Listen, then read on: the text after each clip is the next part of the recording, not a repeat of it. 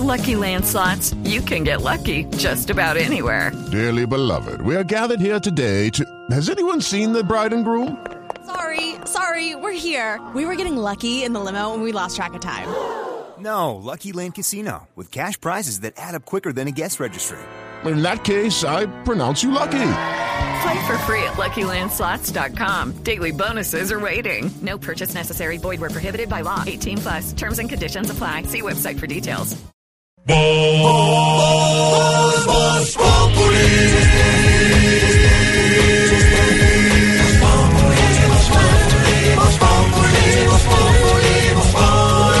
Lunes a viernes 4 de la tarde en Blue Radio.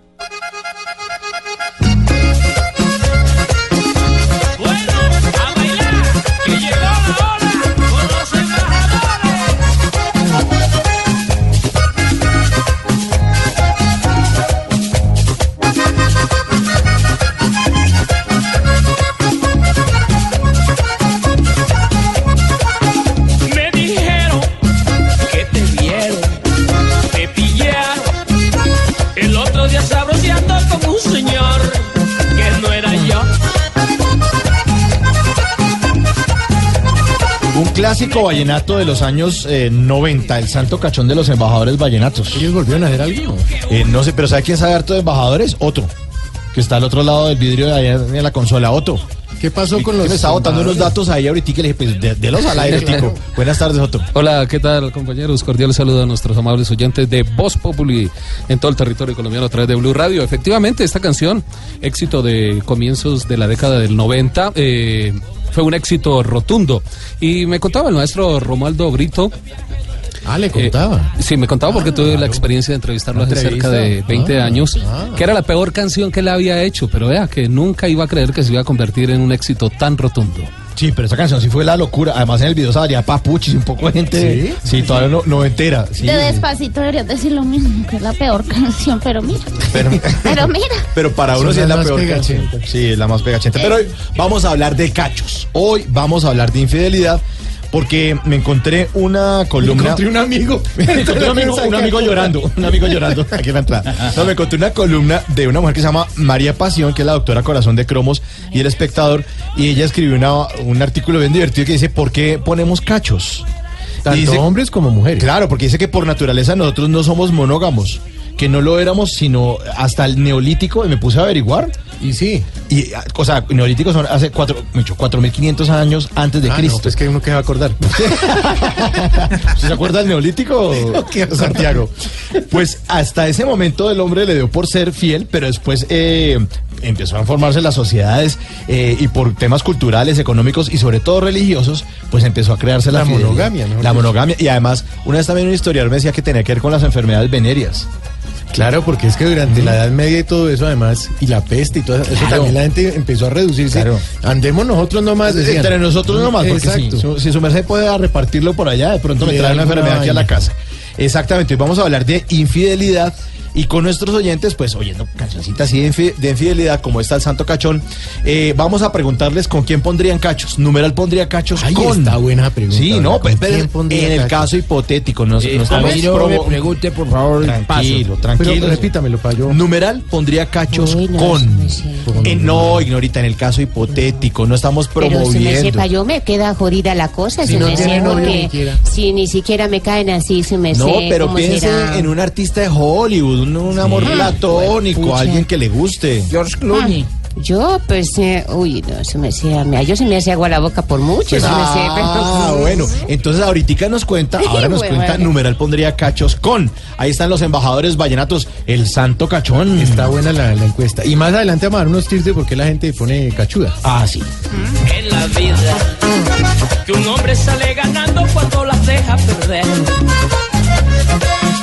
Entre el cielo la tierra dice un dicho que no existe nada oculto y todo se llega a saber.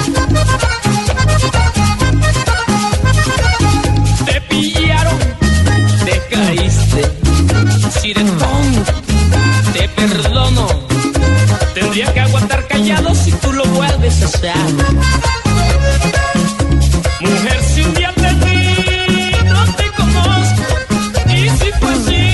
Don Ricardo Espina, ¿usted ha sido fiel en algún momento de su vida? Siempre he sido fiel. Ah. ¿Por qué, hace- por qué mueve la cabeza? Pero ca- ¿por qué se casi ríe? lo hago caer No, en no, la otra pregunta, cosa, ¿no? O sea, le sí, puse la otra cosa. ¿Por qué se ríe? No, es que estoy mirando un videito acá, lo más de Ah, bacán. más le vale. Hoy vamos a hablar con nuestros oyentes a través del mu- Cuide numeral. mi imagen, por Tenemos favor. fotos y videos de cuando estuve aquí en Caracas, En Caracas para se que portó, sepas. se portó bien, presidente. Nosotros tenemos los videos donde comprueba lo contrario, ¿sabes tú? Si Caracas hablara. Siguiente pregunta. Eh, Caracas, Caracas. Ricardo, hoy estamos hablando con nuestros oyentes a través del numeral pondría cachos con. ¿Usted pondría cachos con quién? Un No. amor platónico. ¿Cuál amor Bella, platónico? hombre, No, Charlisterone. hombre, no.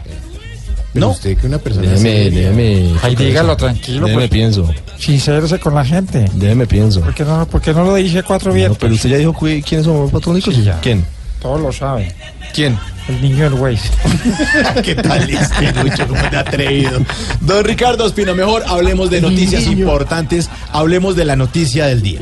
La noticia del día tiene que ver con la desaparición de las FARC como grupo armado. Hoy han salido los contenedores de las zonas veredales transitorias con cerca de 8.122 armas largas, cortas, con municiones. Es decir, que efectivamente las FARC ya han desaparecido como grupo guerrillero. El presidente Santos estuvo con su sombrero de Indiana Jones en Pondores, en La el- Guajira. El, látigo, ¿no? Sí, sí. Sí, y una bola detrás de mí. No sé quién era, pero ahí todo el tiempo. Mm, deje así mejor. Mire, Bueno. y estuvieron, entre otros, Jan Arnaud, el jefe de la delegación de la ONU en Colombia. Estuvo Iván Márquez, integrante del secretariado de las FARC, que reveló cómo se va a llamar el movimiento político, porque en últimas, claro, la No negociación es para ¿no? esto. No cambian las letras, pero sí cambia el significado. Ya no, las FARC no significarán Fuerzas Armadas Revolucionarias de Colombia, sino Fuerza Alternativa Revolucionaria de Colombia. Y no descartan la llegada a la presidencia de la República. Una cosa es lo que ellos quieran y otra cosa es lo que la Bueno, gente la- dé con los lo votos. que brinda la democracia es eso. Sí, pues. María Camila Correa está todavía en La Guajira y nos cuenta lo que pasó hoy allí, un hecho muy importante. Las FARC dejan las armas. Tras salir el último contenedor de las Naciones Unidas con armas de las FARC desde Pondores, Iván Márquez, el integrante del secretariado de las FARC, dijo que harán gobierno. Pero ¿esto qué significa? Esto fue lo que explicó. Estudiemos la viabilidad o la posibilidad de llegar a una gran convergencia. ¿Para qué esa gran convergencia? Pues para disputar cargos como el de la presidencia de la República, ¿cómo no? Y más adelante para ver si llegamos a las gobernaciones y a las alcaldías. Márquez recordó que el propósito de las FARC es cambiar las balas por los votos y no descartó ser cabeza de lista al Senado. Quieren seguir siendo revolucionarios de todas maneras, ¿no? La revolución se tomó Eso, Latinoamérica. eso lo dijo tú. Márquez y lo dicen todos. ¿Y de verdad que van a invitar a Maradona a la inauguración del partido? Pues hombre, eso es. no, no Vamos tanto la inauguración, pero sí al Congreso que será a finales de agosto, a finales de este mes. Ahí sí ya pasaron de la raya. Pues eh, pasado la raya el soldado de la Revolución Bolivariana Diego Armando Maradona, ¿no? una- que sí. dijo que estaba listo para montarse Para volverse soldado de Venezuela, para que Pero pues eh, le tomaron una foto borracho, dormido en una en una mesa. Ay, cuando estaba, ¿se acuerdan? No, del discurso no, pero de- además, no, pero no, borracho, borracho, piado, caído. Y entonces eh, el meme dice, aquí está tu soldado, Nicolás Maduro, está listo para el combate. Sí, y además un tipo que está acostumbrado a viajar en, en avión privado y no todo en primera clase. Pues es que son las son las incoherencias, pero además de la cantidad de dólares que le pagan a Maradona, entre otras cosas, por hacer sus programas en Telesur, en los mundiales y lo demás, ¿no? Porque es que eh, la incoherencia es una de las eh, de las eh, características de los gobiernos de esa índole, sobre todo de lo que ha sido el gobierno o desgobierno de Nicolás Maduro. Sí, la soci- la- el socialismo, pero para los de abajo, los que Ah, están arriba. claro. sí. Sigue Mire, ligándome duro tú. No, pues imagínese, hubo, como ya sacaron a todos los eh, bandidos boliburgueses de, de Miami, porque... ¿Cómo dijiste tú?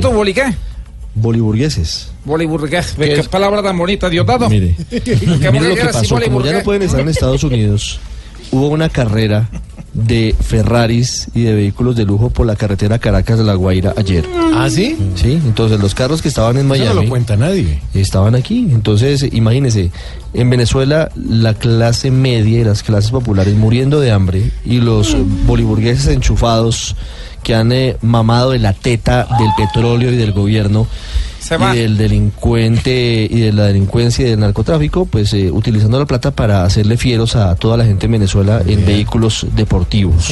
Vamos a sacar boliburgueses en paquetico de 250 y 400 centímetros. Son boliquesos, boliquesos, Usted está rodeado de boliburgueses, porque todos son Así los que ¿verdad? han vivido de la renta petrolera en los últimos 20 años sin hacer absolutamente No le nada. saque mal la piedra, Sí, ya, Ricardo, ya, que ya, no, estaba no, hablando no, no, no. Mejor hablemos de eh, una noticia que viene desde la Fiscalía, la investigación. Sí, señor, una investigación importante porque la Fiscalía ha revelado que tiene nuevas pruebas contra el exsecretario de Seguridad de Medellín, Gustavo Villegas. Ah.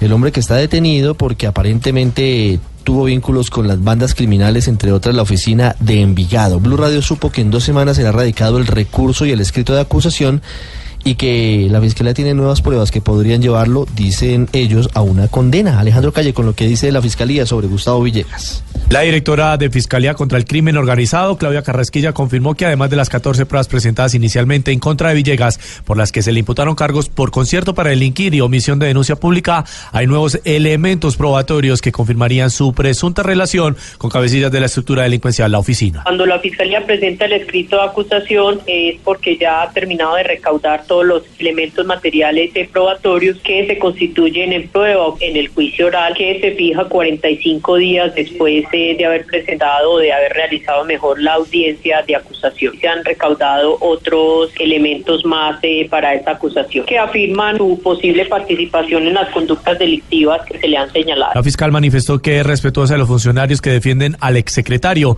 pero aseguró que está tranquila porque conoce a fondo el proceso y los elementos probatorios que evidenciarían los delitos en los que presuntamente habría incurrido Villegas. Desde Medellín, Alejandro Calle, Blue Radio.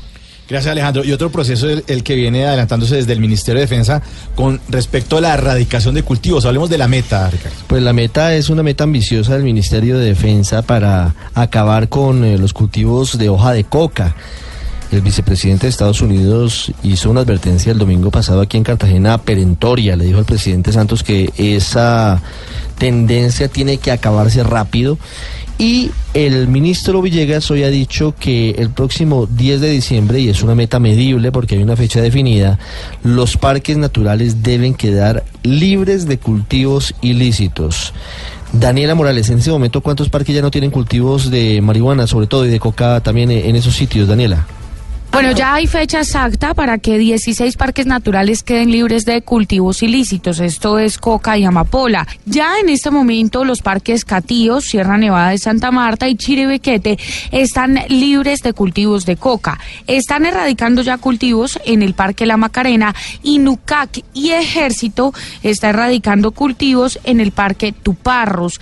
Y con el tema de erradicación, el ministro Luis Carlos Villegas dice que van avanzando. una erradicación forzosa de 27 mil hectáreas de una, eh, de una total de 50 mil en el año y 10 mil hectáreas en proceso de erradicación eh, ya fue voluntaria para sustitución eh, que lleva a que la cifra de 50 mil hectáreas para el primer semestre del año entrante. En- Lo cierto es que si no hay meta cumplida de las 50 mil hectáreas erradicadas, el ministro ha dicho que renunciará. Gracias, Daniela, por esta información y algo que tiene que ver con eh, la erradicación y con los cultivos, pues eh, definitivamente tienen que ser las FARC. Por eso hacemos contacto en este momento con Radio Cambuche, a ver qué está ocurriendo en la emisora Radio Cambuche.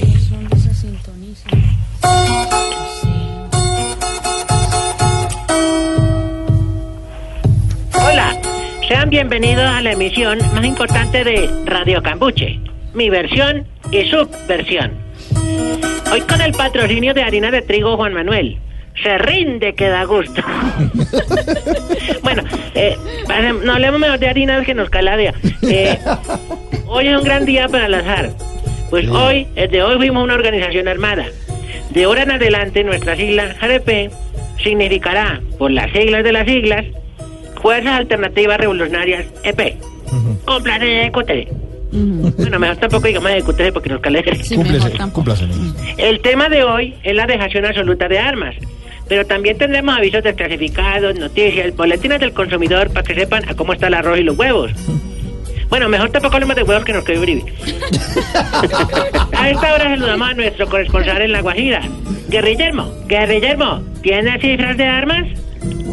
De ¿De las que entregamos o de las que nos quedan en las caletas? Pero usted, ¿cómo me dijo? ¿El, bruto qué? ¿Cómo le va? Sobre todas las armas que entregamos, guerrillermo. Eh, ah, sí, sí. Pues le cuento a todos los oyentes que en total la ONU ha recogido 8.112 armas. Pero el problema es que también se nos quieren llevar todos los cartuchos que tenemos. ¿Y cuál es el problema ahí? Que luego en qué vamos a imprimir nosotros. Ay, no, no, sáqueme, no, sáqueme el man, sáqueme Diana, sáqueme el man de la hora. Es hora de escuchar a nuestro líder, Rodrigo Agranda, Timochueco, que junto a alias Karina tienen algunos avisos desclasificados. Adelante, compañero, Timochueco y Karina. Atención, excombatientes de la FAREP. Ahora ofrece sus servicios de organización de eventos y piñatas. Organización de eventos FARC. Usted ponga la plata y nosotros le ponemos las bombas. ¿Cree que en Colombia nada tiene remedio? Visite Drogas La de Baja. Ofrecemos servicios de farmacia y centro de salud. El único centro que no nos gusta aquí. Si necesita purgarse, nosotros lo purgamos. Si necesita revisarse, nosotros lo revisamos. Y si necesita una vacuna, nosotros ya no lo vacunamos. ¿Tiene problemas de sudoración excesiva? Sí, señor. Compre el desodorante Rexona de concentración. Escondimos 16 mil hombres en la selva. Esconder su sudor será pan comido. Venta de materiales. Cambiamos oro. Compramos cobre y boleamos plomo. Atención. El elenco de Voz Populi se presentará en Cali en el Teatro Jorge Isaac el 14 y 15 de septiembre. Informes en Colboletos 661-1111 Tal esta cuña. y 880-9027. No, no, no va a meter goles acá. Para que vayan todos desmovilizados. Los esperamos en Cali. Hasta aquí los avisos. Los abusos. Sí, los abusos, sí, señor. Porque es un honor informarle a la población civil que por fin llegó la paz y la armonía a Colombia. Ahora pueden salir tranquilos y nada más se van a tener que preocupar por la ACRIM, el ELN, los paras, los disidentes, los fleteros, los raponeros, los apartamenteros, los cacheros, los hinchas, pero nunca más por las FARC. ¡Ay, por los corruptos!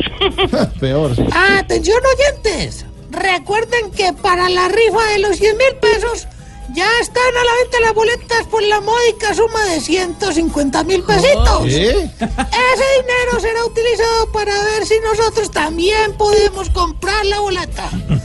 La boleta de libertad de Simón Trinidad. Gracias por su información, compañero. Vamos llegando al fin de Radio Cambuche, mi versión y su versión. No sin antes dejarles con el significado y la complacencia musical del día. Eh, Guillermo, la definición. La palabra de hoy es mula. Animal bruto y terco que resulta del cruce de una yegua y un asno. Emite sonidos tales como yanquis imperialistas o coliseos y coliseas. Qué simpático. Y a propósito, aquí va esta canción que le dedica Santos al próximo expresidente de Venezuela, Nicolás Maduro. Mula revolucionaria. Mula revolucionaria bajará revolución. Mula revolucionaria bajará revolución. Estás en el trancón. Y en el trancón, todo es. Voz Populi. En Blue Radio.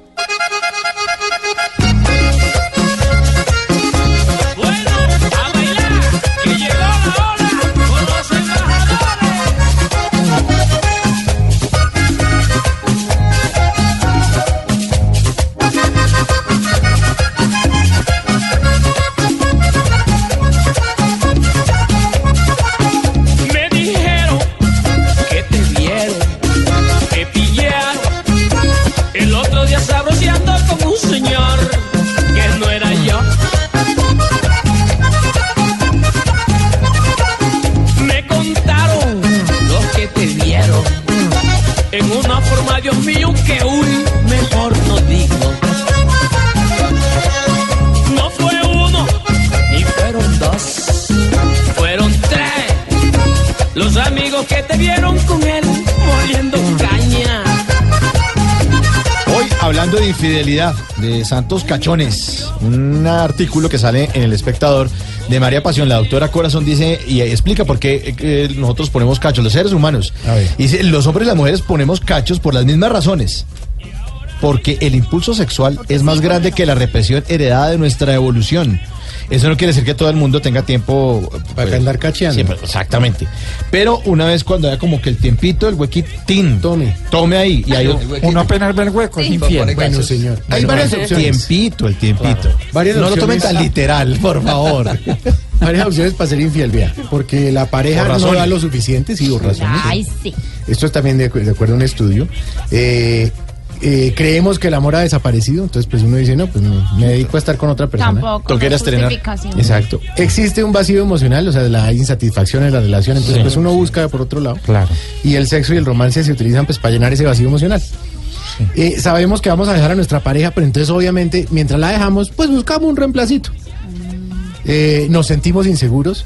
O sea, la persona fi- infiel se siente inferior en condiciones respecto a su pareja, sea, por, por muchas cosas, a veces porque gana más, a veces porque eh, es brava, es por todas esas cosas. ¿Quién? No, ¿De tranquila. quién está hablando? Ah, Ay, señora, pues échame tranquila, un- otra, no no me puedes nada, no, tranquilar no, también. general. Yo estaba aquí paciente de buenamente, pero Bueno, quieren que me participe. Oiga, vea, otro punto. ¿Brava Porque, quién? porque nos aburrimos. ¿De qué? Entonces, la, de la relación se vuelve monótona, la Ay, misma no, vaina. no, es que le que pongo los bravas. controles del Wii, me los pongo en la Y hay gente que también se guía por esta frase, ojos que no ven, corazón que no siente. Hay gente que lo aplica. Eso es ser unido, es ser unido a otros motivos pues emocionales, obvio. Sí, claro, obvio. Queremos tomar represalias porque claro, usted me fue infiel, entonces yo también le voy a ser infiel un día para que vea que es rico más de rico. Tenemos un trauma no Felices los resuelto. cuatro. Exacto, un trauma no resuelto, o sea, un trauma como abandono emocional, cuando chiquito me maltrataron o fui abusado sexualmente, entonces también lo lleva a que alguien sea eh, cachudo. Tenemos expectativas irracionales de lo que nuestro cónyuge debe ofrecer. Entonces, esas personas esperan que sus parejas la, les concedan todo lo que piden, cumplan todas sus necesidades, y pues eso no es así tampoco. De a varios puntos por la que... Varios No, no se casen, Antón. Y más adelante tenemos eh, unas estadísticas, pero más adelante unas estadísticas de infidelidad. Ahí que nos, nos- nos tiene Lulu por ahí preparados, pero más adelante. Bueno, por ahora, ignorita, numeral Sí, pondría cachos con. Yo, a ver, yo ponería cachos eh, Caso con, eh, Pondría. Esa joda, se me sé. Caso hipotético, no estamos Sí, diciéndole pues, que vaya a hacerlo. por Suponiendo que yo, yo me dieran las ganas de poner cachos, yo los ponería con don Felipe Zuleta. ¿En serio? Uy, Sí, ignorita. pero no que él es del otro equipo, se me sé. No, señor. Y- Vamos. Sí, no, sí. Yo, yo sí lo he pensado, pero él no. es que yo me parece como un señor tan inteligente, Ay, tan, de buen humor, Sí, interesante. o sea, usted no va por lo del Claro que usted con ese bigote peligra. Lástima que vive reventado, si me sé, pero uy, yo sí me, mm, sí me mediría, si me sé, no que vive reventado. suyo peligra. Bueno, senador Uribe, ¿cómo está? ¿Cómo le va? Doctor Mauricio, muy buenas tardes. Numeral pondría cachos con. Pondría cachos con Valerie Domínguez. Muy linda. Muy linda. Muy Hermosa linda. es. Tiene buen gusto, Sí, senador. tiene gusto. Profe se Ravioli, mata ¿qué- Lina. Profe, ¿qué hubo? Mauricio, ¿cómo estás? ¿Cómo le va? Uy, uy, uy. Yo pondría cachos con Daniela Espina. Ah, sí, claro. Por favor. Sí, La, sí, pero sí, apenas divorciado ya le está cayendo como chulo. Pero es un caso, caso hipotético, hipotético. Santiago. No es que yo vaya a ir a ponerlos ahorita. Muy hipotético porque de aquí a que usted se gane lo deja. Presidente, ¿cómo está? Hola, Mauricio Quintero, ¿cómo está usted? Numeral pondría cachos con. Ah, no, yo soy un hombre muy fiel, hombre. Yo, pero bueno, en el, dado el caso, de pronto Charlize Theron, Qué linda, ¿no? Oiga, muy sí. hermosa, ¿Sabe que sí? una belleza de mujer. Sí, sí, sí, es una belleza. Comparto el gusto. Otra bella mujer, Natalia, ¿qué hubo? Ay, hola, lindo. Linda. ¿Cómo van? Numeral pondría cachos con. Ay, no puedo poner con nadie. ¿Por qué? Porque yo firmé un contrato de fidelización. No, No, Y ahí no, no, otra cosa. no Nada que ver. Ay, Ay, en serio me pidieron eso y yo, ay, dice fidelización, no puedo. China, China, China. Cállese. Oiga, Lucho. Hola. Numeral pondría cachos con. ¿Qué pasó? ¿Con quién? Es que hay, hay tantas. Pero diga. No ¿Puedo fue. decir? Uno. Brad Pitt. ¿Ah, sí? Brad Pitt? ¿Con Brad Pitt? Sí, para que se forme la de Troya.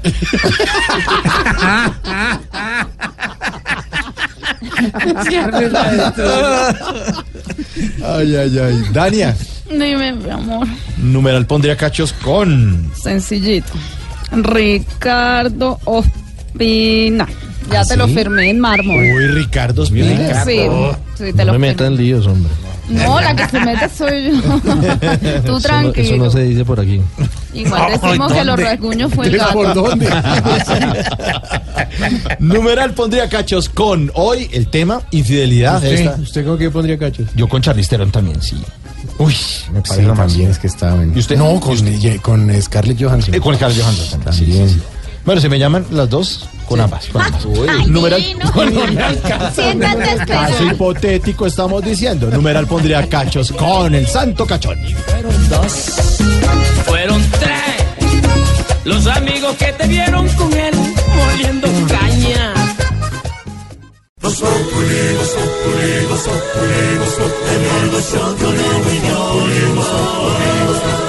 En Blue Radio. Ricardo, enfrentamientos en Doña Juana dejan siete detenidos y 20 heridos, pero la alcaldía hace un anuncio. Pues hace varios anuncios. Uno de ellos que reanuda y refuerza las fumigaciones. Recuerde la cantidad de, de moscas impresionante que hay en la zona del Mochuelo, sus habitantes seriamente afectados en su situación de salud. El anuncio del alcalde es que en medio de lo que ha sido el mal manejo de la crisis, dice que doña Juana tiene capacidad para operar durante 30 o 40 años más sin problema. Lo que pasa es que primero tiene que solucionar al alcalde lo que está pasando hoy, ¿no? No mandar eh, esmada que eh, reparta bolillazos, sino que solucione los líos. Que Roedores, que olores, pongan infecciones, moscas, que pongan en cintura, que pongan en cintura a los operadores del relleno, Mm. que tengan eh, la capacidad de hablar con la gente. Eso es gobernar, alcalde, Andrés González.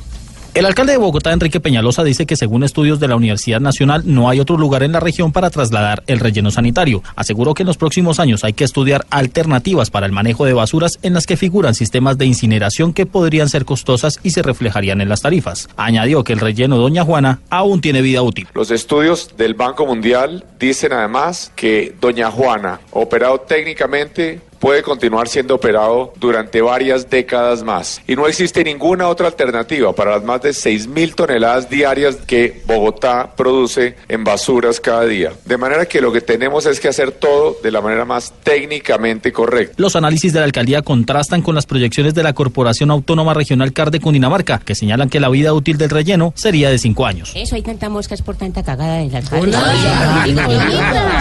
Digo yo, ¿no? Ricardo, ¿a qué tema tenemos que ponerle cuidadito? a una situación que podría convertirse en epidemia en el mundo y es eh, los casos de discriminación. Pareciera que estamos volviendo a épocas oscuras, difíciles, ¿no? Pensamos que con la Segunda Guerra Mundial, con el fin del nazismo, se habían acabado esos fantasmas que hay sobre discriminaciones en el planeta por el color de la piel, por su origen, por su lengua. Y lo que está pasando en Estados Unidos es sintomático y es muy grave. En Charlottesville, en Virginia, ocurrió una marcha que pensábamos que era de otros tiempos, de blancos supremacistas en contra de los latinos, de los negros. Salió una contramarcha de latinos y de negros para pedir respeto y libertad y vino un demente y atropelló esa marcha y mató a unas personas y dejó heridas a otras.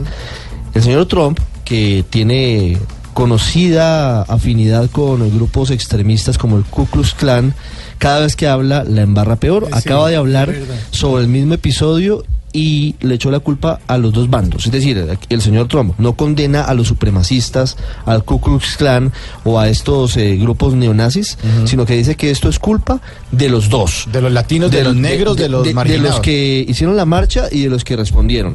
Esa es la posición del presidente de los Estados Unidos. El mismo que amenaza con atacar Venezuela. Es decir, que estamos de manos de alguien que no sé qué tan equilibrado mentalmente No. esté. ¿no? Por eso a este tema hay que ponerle mucho Cuidadito. Cuidadito. Cuidadito, cuidadito. Con la discriminación. No hay por qué humillar al otro. Por color ni religión. Vive el afrodescendiente. Pues no merece ver nulo. Su momento porque un loco le quiere partir el cuidadito, cuidadito, no le causemos dolor a aquel que tiene y defiende su color con gran honor. A esos que discriminan a las personas sin pruebas, que les den donde sabemos les aprieten las cuidadito, cuidadito. Tengamos más corazón que los afrodescendientes, de pronto más grandes son.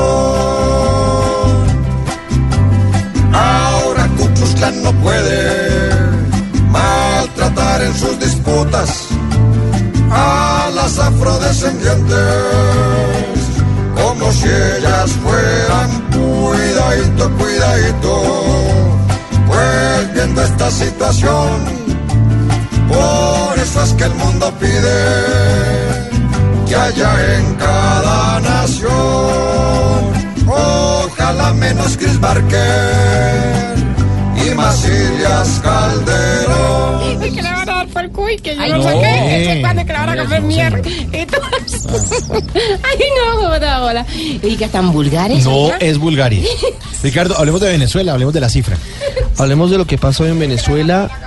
Acaba de agachar la cabeza Luis Emilio Rondón, que era el único magistrado del Consejo Electoral que estaba un poco en disidencia y se acaba de someter a la Asamblea Nacional Constituyente. Es decir, prefirió A la Comisión de la Verdad. aceptarla a retirarse de su cargo, ¿no? Eso me recuerda a algunos por aquí en Colombia. Sí. Y además de Luis Emilio Rondón, pues hoy está Nicolás Maduro pidiéndole a la justicia que los casos que están en los tribunales militares pasen a la justicia ordinaria.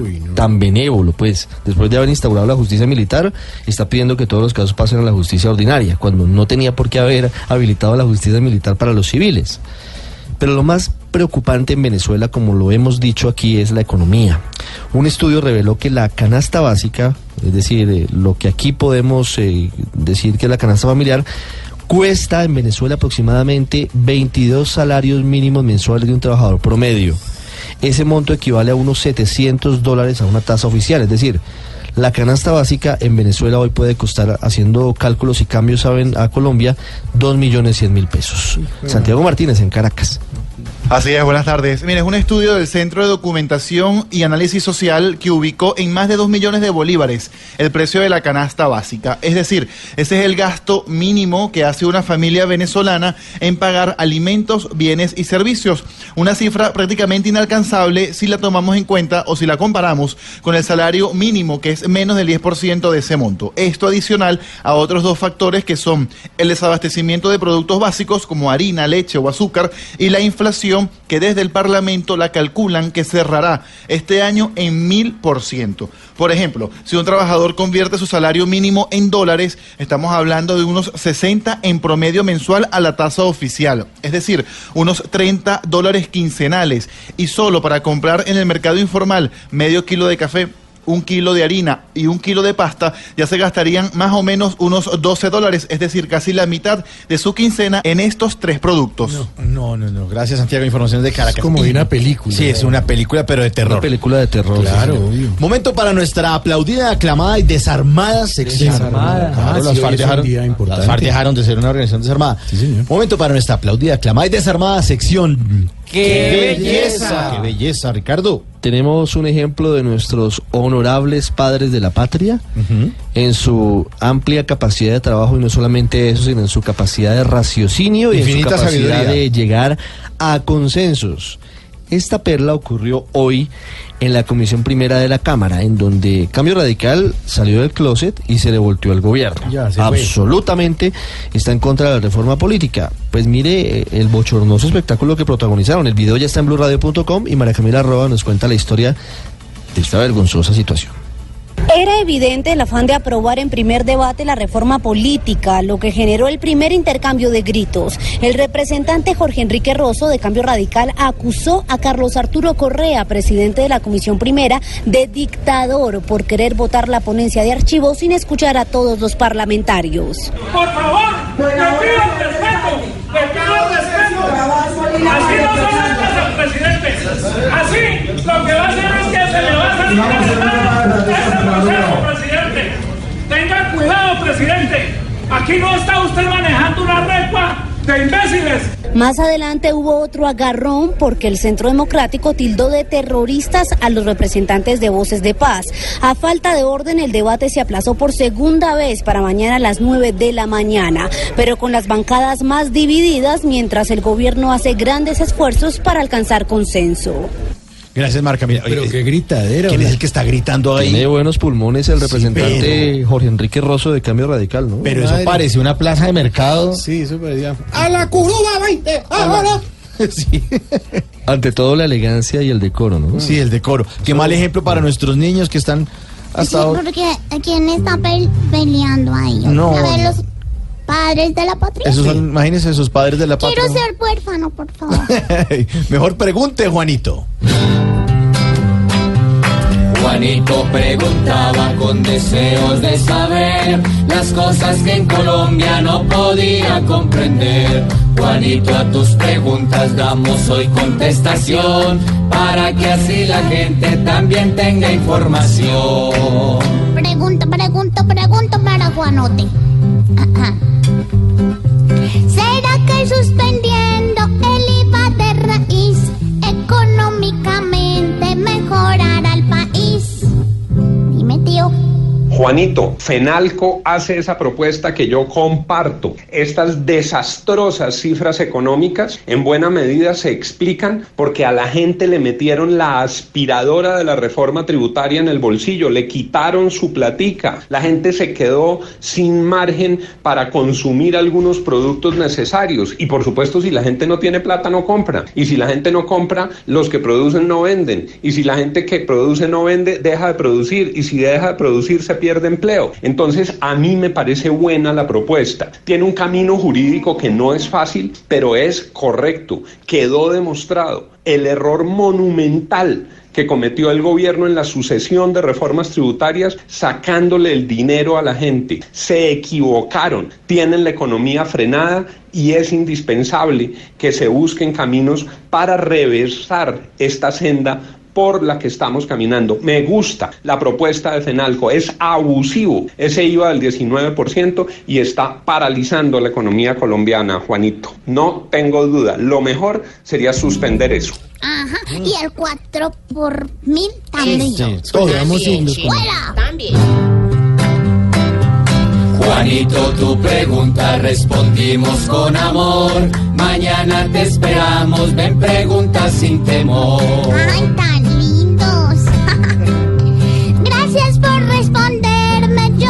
yo muy poco entendí. Lo que importa es que muchos de los oyentes sí. Pobre Juanito preguntó siempre buscando explicación, solo Blue Radio le dará contestación. Es 15 de agosto celebran 13 años del primer referéndum presidencial que se realizó en el mundo para que Hugo Chávez fuera re- eh, atornillado allá en el poder. Por eso, dentro de un ratico vamos vamos a tener contacto con su patrón, con nuestra medium, ¿Verdad? con el ¿Te vas más allá. Sí, con señor. Sí, señor. Noticias. quiero hablar. Contacto con el, con el más allá y ya regresamos. Que el jefe no te dejó salir temprano de la oficina. En la oficina, todo es Voz Populi.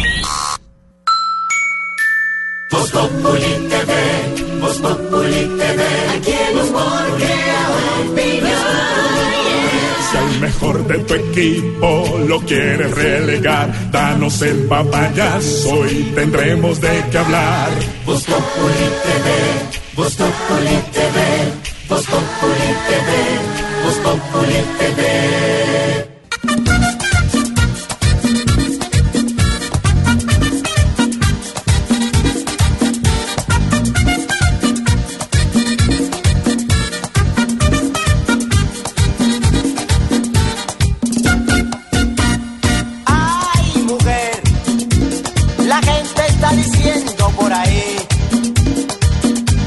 Que yo soy un venado y que estoy amarrado. Ay, mujer, dime que eso es un cuento, por favor. Que no soy un venado y que sigo pegado. Cuando fui a Puerto Rico estaba llena de chichones. No caso,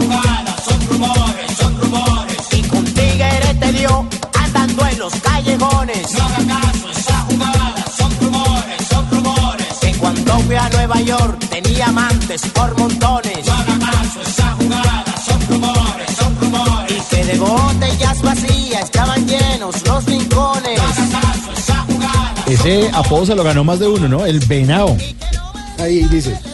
El venao, el venao. el venao, el venao. Sí, señor. El venao, el venao.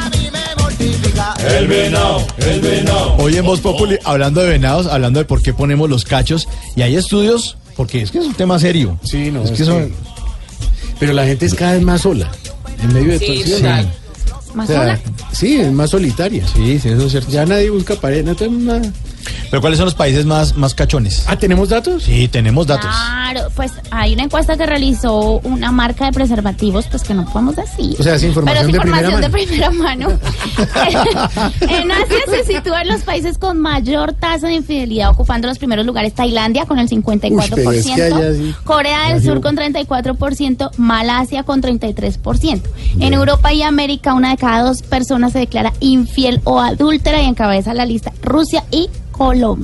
Colombia está ahí de ¿qué? No, pero qué. ¿Pero por increíble, qué? pero ¿Seguro. Colombia? Pero nosotros, ¿por qué? Increíble, pero sí. Qué ¿cómo les injusticia. Detrás de los rusos. El 70%. La mayoría de los infieles confesos son hombres. Ve, porque hace caras Mm. El 70% dice que lo ha hecho una o dos veces. Los brasileños se ubican a la cabeza de los más infieles, seguidos por los costarricenses y los colombianos en un 21.7%. No, es que Brasil es más grande, obviamente, por población. Ah, No, porque hay fue- más oportunidad de poner. Ay, sí. O sea, los chinos deben ser una vaina terrible. No, saque disculpas. No saque Los chinos, Rusia. ¿Usted ha sido los, fiel? los chinos, Santiago, los chinos tienen justificación porque es que todas las viejas se parecen. O sea, sí, hombre. ¿Usted, No usted ha la sido infiel? ¿Infiel, Santiago? ¿Yo? Las mujeres colombianas. Sí, sí, sí, claro. No, es que mejor sigo. Las mujeres colombianas son las que más admiten haber engañado a sus parejas una o dos ¿Cómo? veces. ¿Qué? 59.2%. Las chilenas ¿Por qué confiesan haber engañado 15.1% y las brasileras 14.1%. No, pero- Mientras que las mexicanas son las que más reconocen estar engañando actualmente a su pareja al 6.1%. Por eso Laura en América fue para allá, porque las pollerías. ¿Qué pasa, desgraciado? ¿Qué pasa, desgraciado? Oiga, me dejaron me dejó preocupado esa estadística, ¿no? Pero mire, la infidelidad es una cosa, eh, o sea, hay que asumir que eso todo el mundo siente tentación, es obvio. Unos caen, otros no Otros- caemos. exacto. Otros no Hay caen. estudios que revelan que el mismo gen que hace propensa a la gente a ser ludópata, a tener Ah, esa eh, propensión al sí, al juego, juego. es la misma que hace que la gente quiera Ah, ser no, yo sí odio Ay, los. Yo es sí un odio gen, los es un mayores. gen, ¿Es un gen? es un gen gen. Sí, más bien es un gen porque a todos los pica. Bueno, con nuestros oyentes también le- los, los- tenemos presentes y eh, le estamos preguntando con quién pondrían cachos. Numeral pondría cachos con Lulu, que dicen por ahí en las redes ¿Con sociales. Lulú? No, no, no. Lulú, No, espacio. ¿qué dicen por ahí en las redes sociales? Jorge Andrés pondría cachos con Valentina Costa y también con la santanderiana de Voz Populi. Ah, bueno. bueno. Puerca, papito, no hay no que diga. Oiga la otra, Ay, con ¿no? esta sequía. Juan Camilo dice, pondría cachos con Marina Granciera, la periodista más linda. Vea. Andrés Cabrera pondría cachos con Natalia París o Ana Sofía Henao. Saludos desde Pasto, los escucho, los Un espero abrazo. por carnavales de negros y blancos. Allá estaremos en ¿no? enero del año entrante. Mauricio José pondría cachos con Mónica Jaramillo, mamacita hermosa, y no me arrepentiría jamás. Divina. Wow. Sí. Álvaro Durán pondría cachos con Ignorita para decirle al oído, venga y rásqueme con ese bigote. Ay, güey, madre. Oiga, que chave perro sin Pero ya me están echando. Oiga, ¿cómo se llama el señor? A Álvaro Durán. Don Álvaro, ¿dónde lo puedo conseguir? me manda el teléfono, ¿por qué joda? qué se me- Yo tengo pero celular de linterna. En ese se puede uno comunicar con él. Yo, yo le paso el número por acá. Flaco Raperito pondría cachos con María Auxilio. Flaco talladorcito. Cuidado. Pero qué pedido. Y Milena González pondría cachos con Ricardo Montaner. ¿Con Ricardo. No, Montaner. Montaner. Numeral Bueno. pondría cachos O sea, con... gana sí, hay lo que Ahí no está. es con- El venado, los cantantes, el venado canción de Si me la 1995. dirección del muchacho. Ya se la Sí, conseguí. Por favor, sí. Yo si le rasco lo que sea. Y con tigre te dio andando en los callejones. No haga caso, esa jugada son rumores, son rumores. Que cuando fui a Nueva York tenía amantes por montones. No haga caso, esa jugada son rumores, son rumores. Y que de botellas vacías estaban llenos los rincones.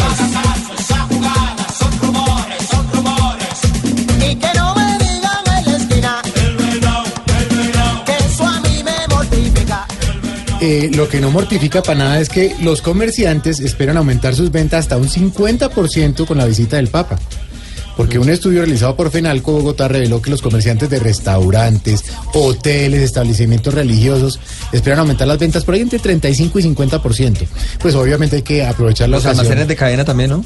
Sobre Claro, están sacando camiseta de Kid, esa vaina. Pero quítenle el logo, no sean hombre tan... Bueno, en fin.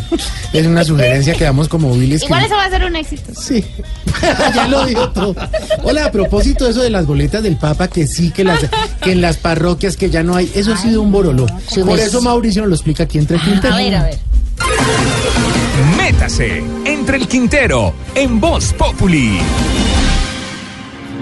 Mensajero lleno de alegría. Yo quisiera saber quién fue el genio volado de la NASA al que se le ocurrió eso de las boletas para ir a ver al Papa. Dicen que hay boletas en las iglesias para que la gente pueda entrar a lugares como el Parque Simón Bolívar, pero también dicen que si uno va sin boleta, pues también lo dejan entrar. Entonces, ¿para qué las boletas, hola? ¿Qué boleta? Dicen además que la idea era repartir boletas gratuitas para que la gente entre fijo de primero ahí pegadito al Papa. Pero no sé por qué me late que cuando las boletas gratuitas de las iglesias se acaben, y no es que ya se acabaron, esa escasez va a volver las boletas más valiosas. Tan valiosas que van a terminar poniéndoles precio. Y como no falta el que quiere que a la abuelita le caiga la bendición del Papa hasta en la última arruga, pues van a terminar pagando por unas boletas que eran gratuitas. Por otro lado, no se nos puede olvidar que el Papa viene es al país del Sagrado Corazón, donde todo se falsifica y se chivea. Por eso, supongo yo que serán muchas las boletas chiviadas y vendidas que les van a quitar el puesto a las boletas que sí se repartieron en las iglesias de manera gratuita. Y no es por tirármelas de profeta, pero creo que en sitios como el Parque Simón Bolívar se va a armar el apocalipsis. ¿Qué es esto del apocalipsis? y que además de bendiciones se va a terminar repartiendo pata. Por parte de aquellos enfurecidos que hicieron todo el derecho, pero que van a terminar de pronto siendo víctimas de una injusticia por culpa de esa estúpida idea de repartir boletas para ir a ver al Papa. Y ojo, porque de pronto ese 7 de septiembre, mientras todos los devotos están adentro en misa, a Dios rogando, en las entradas a la policía le va a tocar es con el mazo dando. De lo que sí les estoy seguro es que boletas de humor y amistad con el elenco de Voz Populi en Cali sí va a haber para ¿Ah, presentaciones del Jorge, en, sí, en el Teatro Jorge Isaacs, septiembre 14 y 15 a las 8 de la noche. Ustedes pueden comprar sus boletas en eh, Colboletos y taquillas del Teatro Jorge Isaacs al 6 661 11 11 para que tú sepas. ¿eh? Exacto, ya al 80 880 90 27. Yo voy a estar también allá. No, vamos a estar todos. De humor y amistad con el elenco de Voz Populi en el Teatro Jorge Isaacs, 14 y 15 de septiembre. En el Valle del Cauca y del Cauco. Estás escuchando Voz Populi.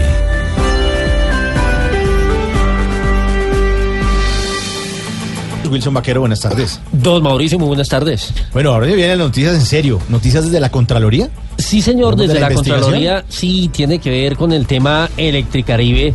Eh, y lo que ha dicho el ente de control es que va a revisar en detalle la aplicación de los subsidios de energía recibidos desde 2010 y hasta el año 2014. Recordemos que se ha hablado precisamente del desvío de esos dineros y que eso pues ha incidido justamente en la mala prestación del servicio y las irregularidades que se han adjudicado a esa compañía.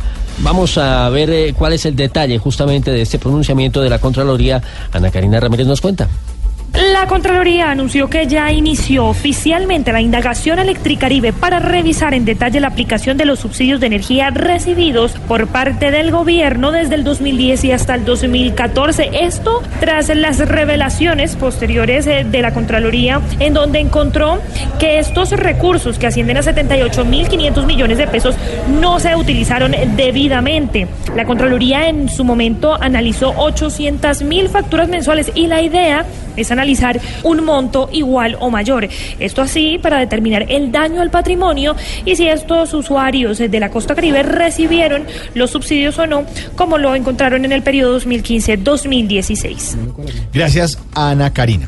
Hablemos ahora de la polémica que está armando con el gobernador de Antioquia, Wilson. Tiene que ver, Mauricio, con la guerrilla de las FARC ya en proceso de desmovilización, hoy en una nueva etapa, que es la de las zonas precisamente de pedagogía y reincorporación, dejando dejando atrás el tema de las zonas veredales, ya que no tienen armamento, ha quedado justamente atrás la historia de ese grupo como un grupo alzado en armas. Pues bien, lo que ha dicho el gobernador Luis Pérez Gutiérrez es que ordena la compra o la expropiación justamente esto, según es lo que está causando mayor controversia, de los terrenos y las viviendas particulares en las hasta hoy, como decíamos, zonas eh, transitorias de normalización. Aseguró que no va a permitir que vivan civiles en esos territorios. Pero eso, ¿cómo así? O sea, si se lo habían montado para eso.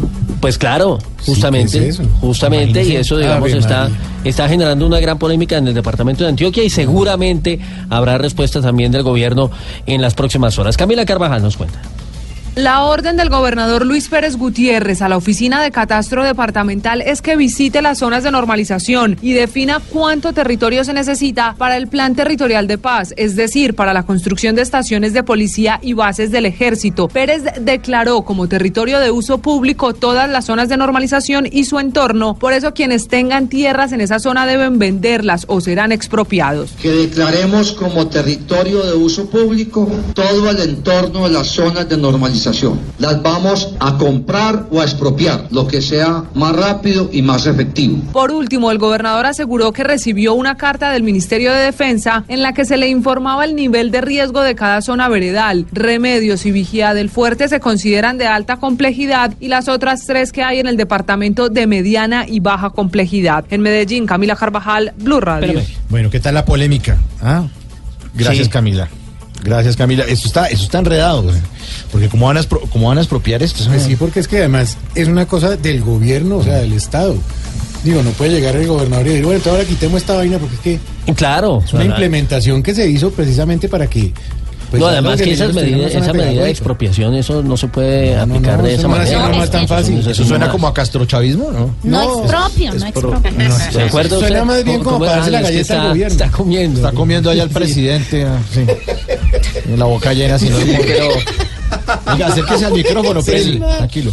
¿Qué, El qué es lo- presidente. ¿Qué está comiendo? ¿El gobernador está por encima de usted?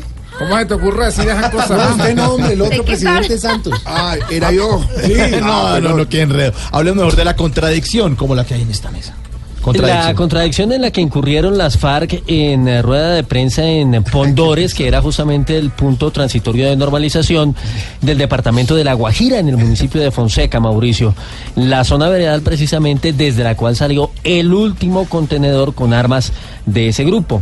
Pues le, hubo, digamos, una ligera discrepancia, contradicción, como usted bien lo decía, respecto al número de los menores de edad que salen de las filas. No entregaron una cifra clara sobre la desvinculación a nivel nacional. Esta mañana, acá en estos micrófonos de Blue Radio, el ministro del Interior dijo que hoy estaban eh, en tránsito, saliendo de las zonas, 53 niños, niñas y adolescentes. ¿En tránsito o en transición? No, saliendo, eh, Juanito, sí, saliendo de las zonas, Huye- Juanito. Huyéndose. Es difícil medir Yendo, digamos, a, a pasar a manos del Estado, en este caso de Bienestar Familiar, Uy, de UNICEF, que están colaborando en ese tema, la Consejería incluso de Derechos Humanos. Eh, y eh, según las cifras que entregó el ministro, ya sería un total de 88 menores. Sin embargo, las FARC se contradijeron, no entregaron una cifra definitiva y a esta hora no sabemos si finalmente los 53 que estaban previstos para el día de hoy salieron finalmente o no.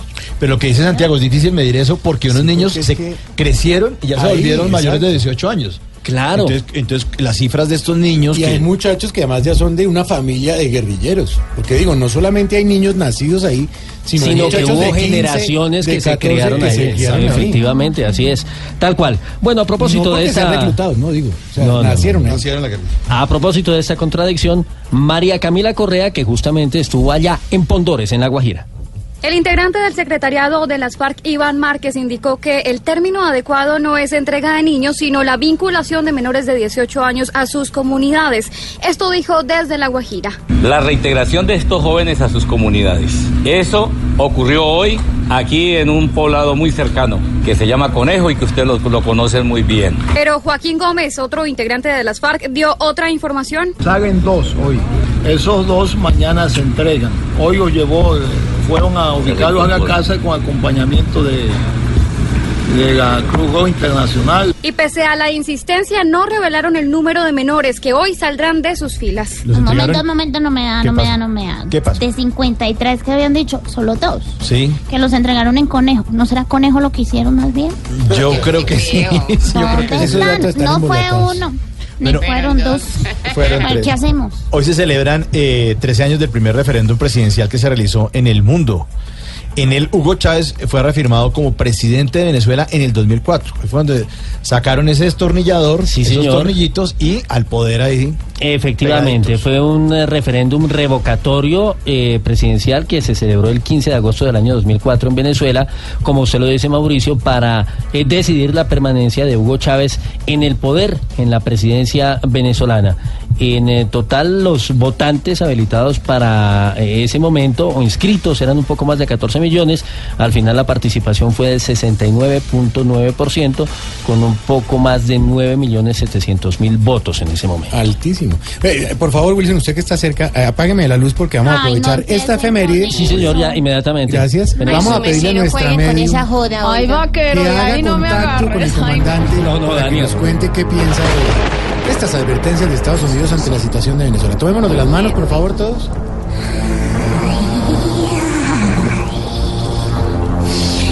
Llega la onda. Comandante, comandante, de nuevo te llamo aquí. Es posible que esta tarde tengas tiempo para mí. Jueguen con ellos. A ti siempre tengo tiempo y hasta te encimo además. Al que se le acaba el tiempo es al pobre Nicolás. ¿Crees que es conveniente hacer una intervención? ¿O cuál crees, comandante, que sea otra solución?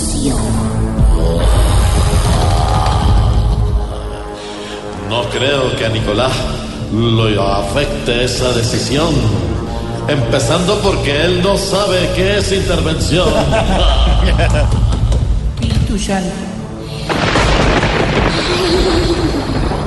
Todos saben que Maduro está apegado al poder. Pero ¿crees que a la fuerza Maduro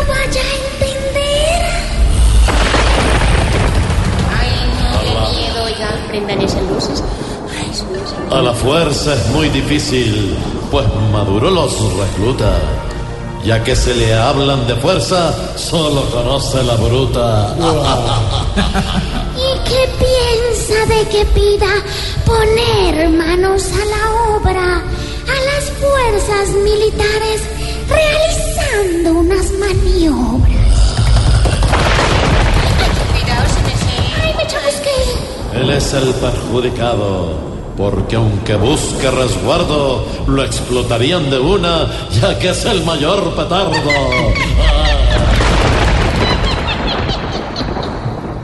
Muchas gracias, comandante, pues me atiendes sin percances. No te quito más tu tiempo. Hasta luego y que descanses. Descansos aún no quiero, aunque para estar en paz solamente necesito descansar de Nicolás. No dejen de pegarle a las mesas. Eso es lo que llaman una tabla berija, ¿verdad? ¿Qué? Prendan la luz. Prendan las luces. Prendan las luces. Prendan las luces. Que el jefe no te dejó salir temprano de la oficina. En la oficina, todo es Voz Populi.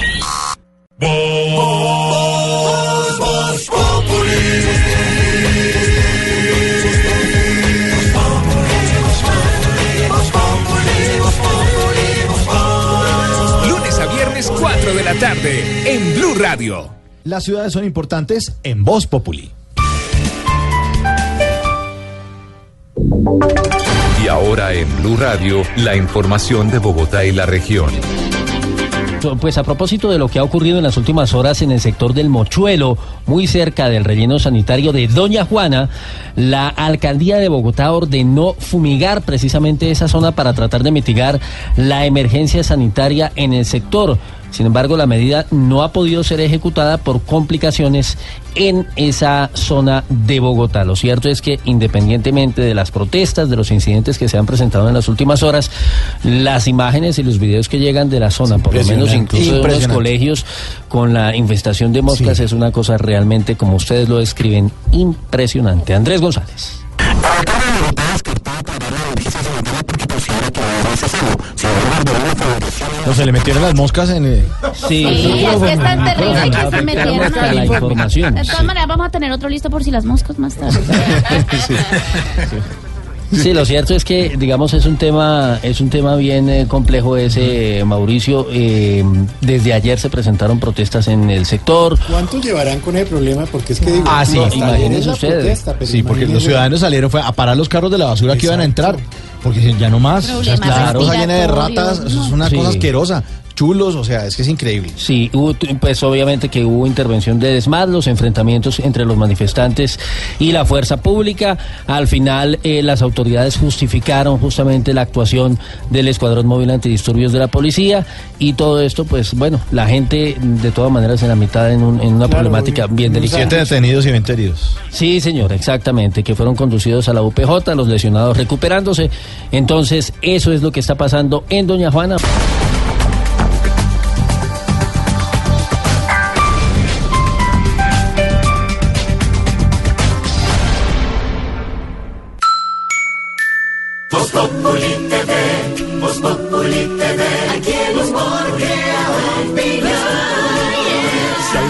De tu equipo lo quieres relegar, danos el papayazo y tendremos de qué hablar.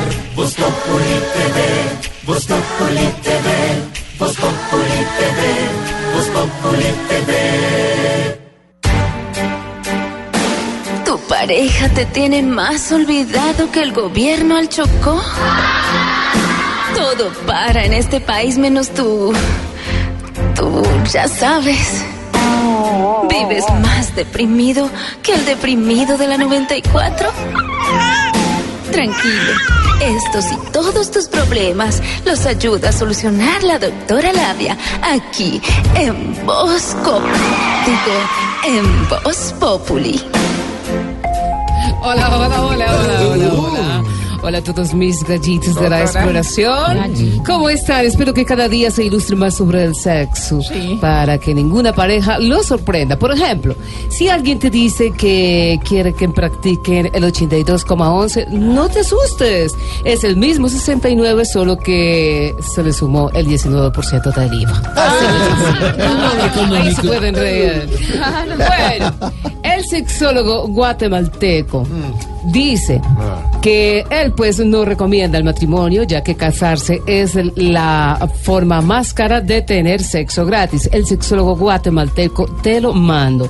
Es muy, muy, muy conocido. ¿Cómo se llama? Muy Telo. conocido. Te lo mando. Telo. Te lo mando. Y dice que no recomienda el matrimonio, ya que casarse es la forma más cara de tener sexo gratis.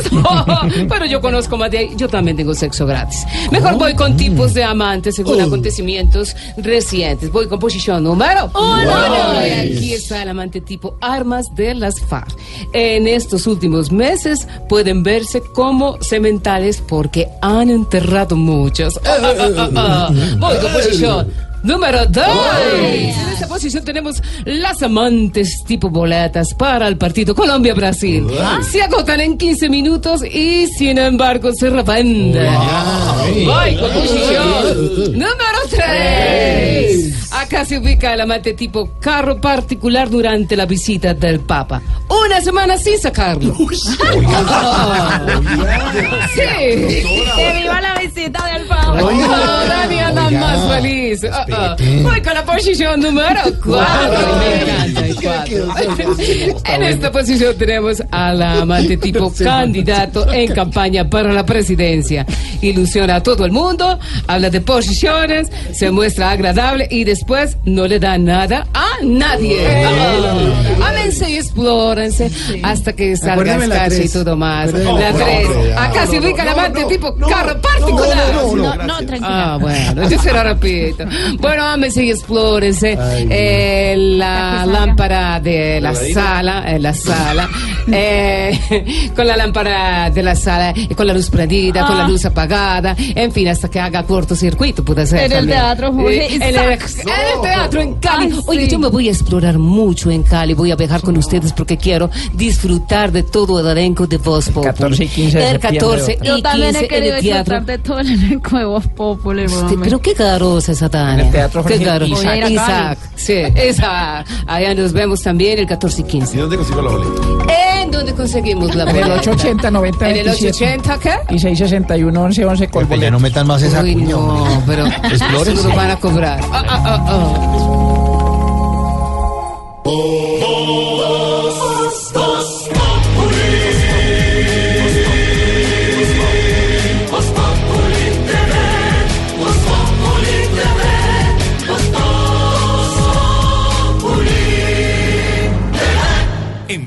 Disfrutamos Voz Populi. Ay, sí me sé, pero en Voz Populi no puede faltar su tintico, sí me sé. Con café Águila Roja. Tomémonos un tinto, seamos amigos. Pero que sea águila roja. A ver, tome su tintico, sí me sé. ¿Y qué se estará preguntando? Ignorita. Oiga, su merced, don Mauricito Barbaito Picazón. Y pues, lo saluda uno de pico y yo solo le La- pica uno La saluda solo. besito y le da rasquilla Ay, sí, oiga. cachete. Oiga, su merced, ¿cómo es esa joda que las JAR entregó todas las armas? Esa que joda, esa noticia, Esa ese joda, aviso, comunicación, esa comunicado, noticia, información. Esa comunicación, comunicado y toda esa joda, su merced, Ah. que las JAR entregó todas las armas que tenía en su poder. O sea que ahora sí pasan del todo a la vida civil, su merced. Pues sí, esa pregunta sí, se la queremos hacer a Juan Lozano. Las FARC dejan de ser una organización armada desde hoy eh, y de acuerdo con las cifras entregadas por el jefe de la misión de la ONU en Colombia, Jan Arnaud, en total el material transportado en los contenedores consta de 8.112 armas y casi 1.300.000 cartuchos. Exactamente, sí, señor. 873 cadetas que tienen ya también contabilizadas la ONU. Exactamente. Pues basados en lo anterior le preguntamos a don Juan Lozano, don Juan, ¿qué significa este hecho para el país y, y sobre todo para la paz de Colombia?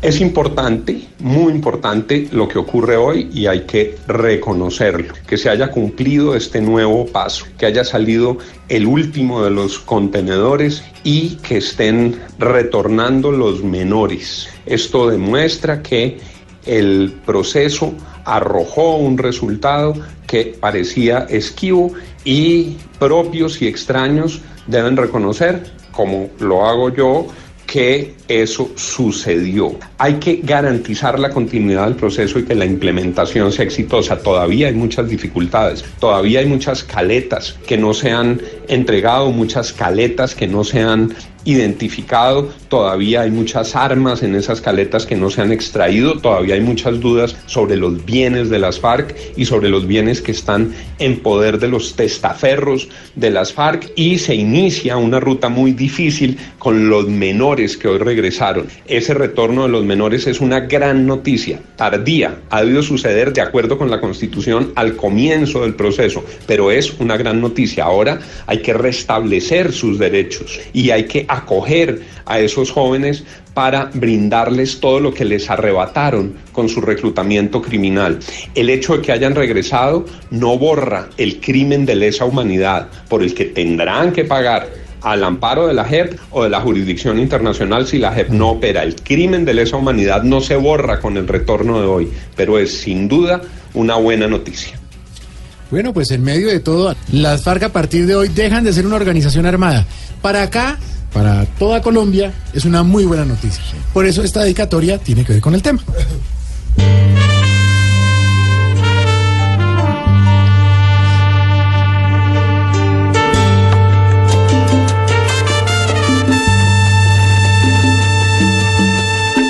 Por fin la paz sacó la guerra.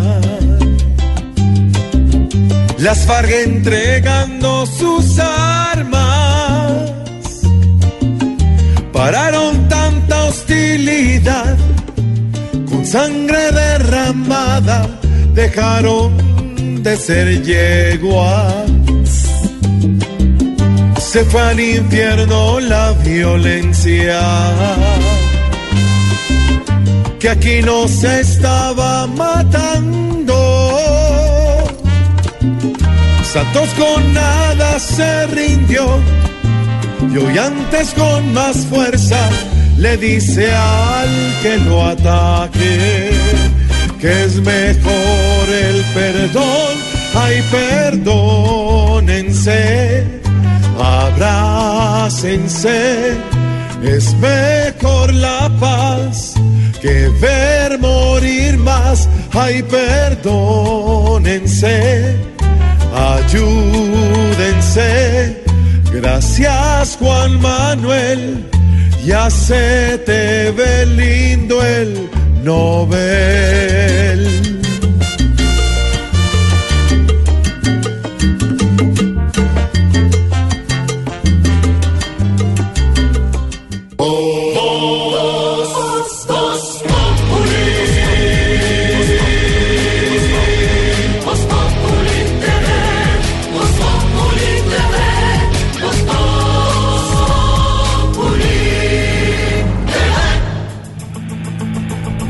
Wilson, preparativos para la Avenida del Papa. Ya De- estamos en conteo regresivo, ¿no? Sí, señor, de todo tipo, por supuesto. Hemos hablado del dispositivo de miembros de la fuerza pública. En el caso de Cartagena, reforzarán con 500 de policía y armada. Se entregaron boletas hoy en Cali para la gente que va a venir a Bogotá a los eventos. Habilitaron un call center, la arquidiócesis y la conferencia episcopal para la gente. Eh, en fin, va a haber incluso confesatón. Para ¿Qué? quiera- Sí, señor. ¿Confesatón? Confesatón. ¿En serio? O sea, un confesionario gratis para todo el mundo. Sí, y masivo, por supuesto. exactamente. sí. Pero, pero tienen que estar rotando los curitas, porque un curita no Claro, es una fila de. 500 ahí. Por supuesto. Obviamente, digamos, la iglesia ampliará en los próximos eh, días, sobre todo los domingos, que es la celebración litúrgica habitual, eh, la manera como esto se llevará a cabo. Pero lo que se ha dicho es que cinco días antes de las actividades del Papa en Bogotá, es decir, eso sería el 2 de septiembre, porque la agenda está prevista para el 7 en la capital del país, sería esa jornada de confesatón. Confesatón. Exacto. Arrepiéntase, Santiago, usted que es No, ya, tan pecador. Ya ni me acuerdo ya. bueno, eh, va a haber eh, dentro de este dispositivo, Mauricio, el tema de tecnología que es muy importante. Cámaras, drones, localizadores, identificadores, hasta equipos de rastreo. En ¿Para fin. la confesatón? No, no, No, para para la la logística. Papa, para la seguridad. Manos, por No, esto es para la logística y la seguridad tanto del Papa como de quienes van a asistir a los diferentes eventos. Daniela Morales. Pues la tecnología será clave en los dispositivos de seguridad que la policía pondrá en marcha para las ciudades donde estará el Papa Francisco en su visita a Colombia. Ya fuentes de la Dirección de Seguridad Ciudadana de la Policía Nacional dicen que están avanzando en el desarrollo de esta estrategia. Por ejemplo, usarán cámaras de seguridad y vigilancia de alta tecnología, radios y avanteles junto a plantas exclusivas para esos eventos, también localizadores y rastreadores que puedan identificar cómo van todos los operativos en las cuatro ciudades. Recordemos que son Bogotá, Medellín, Villavicencio y también Cartagena, donde finalizará pues ya la visita del Papa. Con todo esto se busca conectar a todas las ciudades en un solo sistema y así desde un puesto de mando unificado se pueda verificar minuto a minuto todo lo que va ocurriendo con la visita del Santo Padre. Sí, tiene que estar pendientes porque sí, los, los, los ladrones, el agosto. Por favor, cuiden sus celulares. Carteristas convocan reservas. Todo no, ahí. todo va a estar complicado. Todos papa, amigo, y chalequeándola a uno. Sí, el pueblo está contigo. Sí, no. Amigo, Bueno. Hablemos de otra controversia distinta, pero eso se da en Estados Unidos con Trump. Sí, señor, el presidente de los Estados Unidos desató esa polémica de esta tarde al equiparar a grupos supremacistas blancos con protestantes antirracistas como los que se manifestaron el fin de semana en Virginia. Eso ya eh, ha provocado reacciones como la del propio gobernador de ese estado que dice que se, se necesita con urgencia un liderazgo diferente. Edwin Giraldo en Washington. Estas declaraciones las entregó el presidente Donald Trump desde la ciudad de Nueva York en relación con los actos de violencia el pasado fin de semana en Charlottesville, en el estado de Virginia, en donde manifestaciones lideradas por miembros de grupos de extrema derecha terminaron con la muerte de una persona y una veintena de heridos. Trump avivó esta controversia al equiparar a los miembros de grupos supremacistas blancos en Estados Unidos con quienes él llama la extrema izquierda. Excuse me. That came charging at the, as you say, the alt right? Do they have any semblance of guilt? Le preguntó a los periodistas y miembros de la extrema izquierda que estaban criticando a los de extrema derecha, reconocen alguna responsabilidad en los hechos del fin de semana. De esta forma, el presidente Trump respondió a las crecientes críticas sobre su demora en condenar hechos de violencia perpetrados por miembros de extrema derecha en Estados Unidos. En Washington, Edwin Giraldo, Radio. Gracias, Edwin. Mire que de cierta manera pasa lo de acá, ¿no? Polariza a un país y pone dos bandos a agarrarse. Claro. Igual que acá. Por Ay, bruto.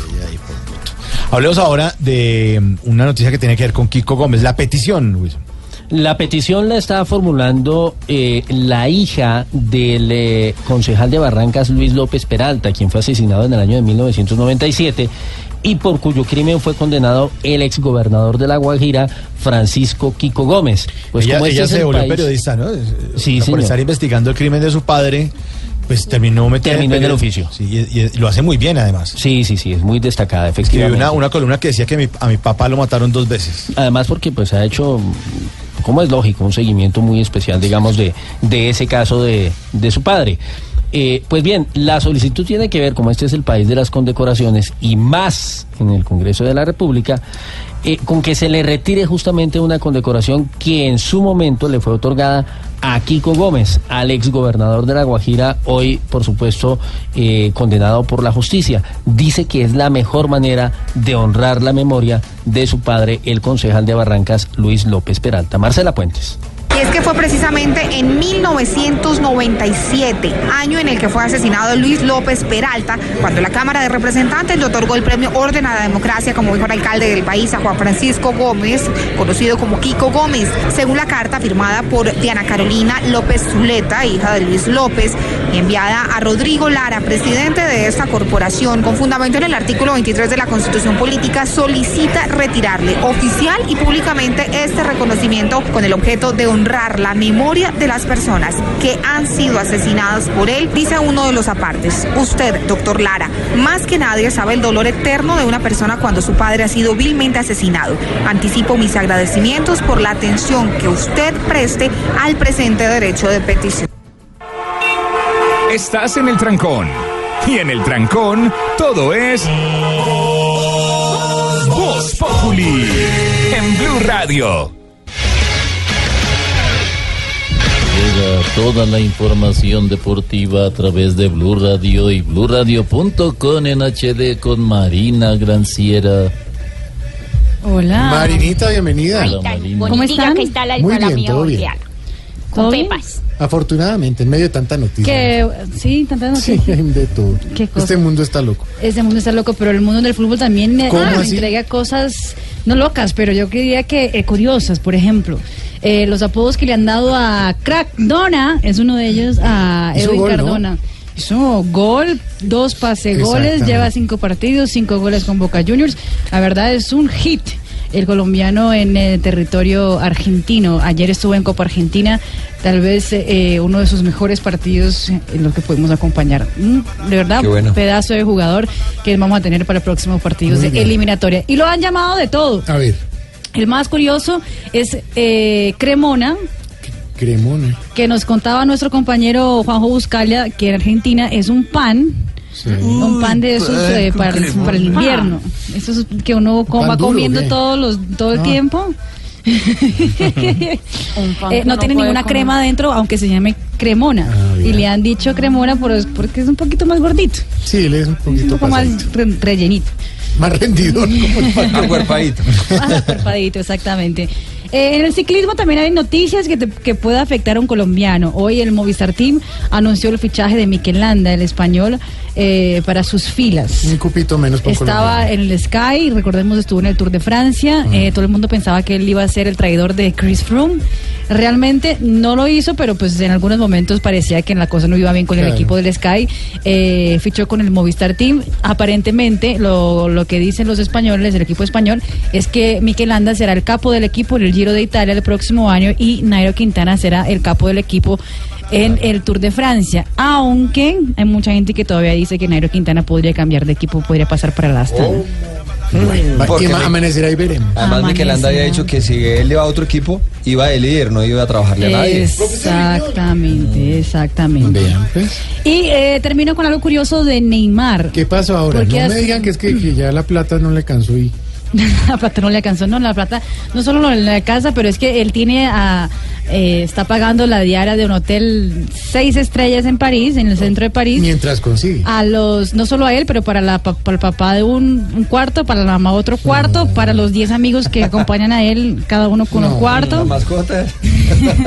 Mejor dicho, si usted que se quiere ir a París y también quiere que le pague algo Neymar, pues vaya avisando. de una vez. vías alternas. Eh, es un fan de los de las músicas colombianas. Puso en sus redes sociales eh, él escuchando, por ¿La de ejemplo, en el carro J Balvin, de mi gente, y también la de Feliz de los Cuatro de Maluma. Ah, pero es que feliz de los nueve en el hotel, más bien. Toda la familia ahí metida. Bueno, y muchas gracias. comiendo rico, Marinita. ¿no? Solo le han visto en, ¿Cómo era en restaurantes, mejor dicho, de esas con las estrellas. Cinco estrellas. Cordon bleu. Sí, no, una No. cosa impresionante. Con En 30 fin, sí. millones de euros al año. Ah, Eso que uno le paga cualquier perro caliente. Muchas gracias, Marina. Marinita, gracias. Y hacemos comunicación en este momento con María Isabel. ¿Qué nos tendrá María Isabel? Ay, no, no, a mí no me gusta la presentación. Eh, Triana, póngame la otra presentación, la, la de Marisabel. Oiga, señora, Y entre tanto, ¿qué se estará preguntando María Isabel? Señora, estamos al, Al aire. aire. No, no, no, no. Venga, entonces ya saben, ¿no? Me ponen risa grabada por los apuntes que ya estuve viendo y creo que no funcionan. Es lo más probable. Señora, estamos al aire, le digo. ¿Aló? Sí, aló. ¿Y en serio? Sí. Ay, como dijo Uribe la última vez que apoyó a Pachito, ¿cómo que la embarré? Sí, Esas risas, hombre, quita Ay, hoy se están riendo muy fuerte. No, más bien díganos su sección rápido, por favor. Bueno, aquí está Zula Deportivo bajo la dirección de Javier Hernández Bonjour. Bonet. Creo que la noticia deportiva del día, pues como le hemos venido comentando en los últimos días y que ya lo han comentado varios eh, analistas y que ha sido mm, tendencia aquí en Blue, es la disponibilidad o la posibilidad de que haya un equipo de fútbol de la FARC. Sí, señora. Muchos se han preguntado quiénes serían los jugadores de este equipo. Ujú. ¿Quiénes Pregúntese, serían? pregúntese. ¿Quiénes serían los jugadores de ese equipo? la espontaneidad. Ay. Y al parecer el único que se ha ofrecido es Gerardo Bedoya. ¿Por qué? Debe ser porque ese sí es el verdadero quiebra patas. Bueno, no se la gente. Ay, Dios mío, si el humor le faltara carne, yo sería una picada de pal chorizo. No, señora. No, son deliciosas y tienen mucha carne, mucha carne. Rápido. ¿Usted cree que una de las metas de ese equipo sería ganar una hinchada que empiece a alabar a todos los jugadores? ¿Cómo así? Tanto los activos como los pasivos. Hola. Que alaben pasivos, normal. El problema es cuando empiezan a alabar activos. Oiga, señora, Ay, Dios mío, si el humor estuviera perdido, yo sería el ojito de Karina. yo creo. Terminar les cuento que Carlos Vaca parece ser nuevo jugador del Villarreal. Por fin. Fue a préstamo con opción de compra. El problema es que él está muy caro. Con decirle que a los directivos del Villarreal les va a tocar hacer vaca. No, qué chiste. Muchas gracias por apoyar el humor colombiano. Hasta aquí Zula Deportivo porque estuvo igual que estuvo como la administración de Petro. ¿Cómo? Como que no gustó. Sí, muchas gracias, negritas. Cuando regresemos, Barbarito, esto es Voz Populi. Que el jefe no te dejó salir temprano de la oficina. En la oficina, todo es Voz Populi.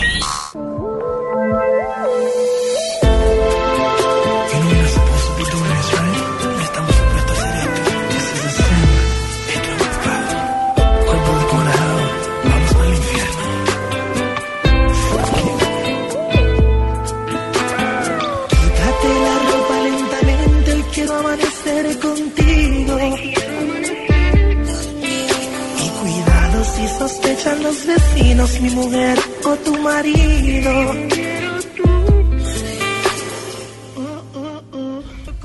Aventura. Brother. ¿Qué pasa, Chief? Eh, De verdad. ¿Qué? Yo no sé qué pasa contigo ¿Qué? o con ustedes allá. Pero es una buena canción, hombre. No, Se llama Los tercer Infieles. mundo los está afectando demasiado. el tercer mundo ¿Qué nos es afecta. esa vaina? Estoy acá en Tahití y eso jamás sonaría acá.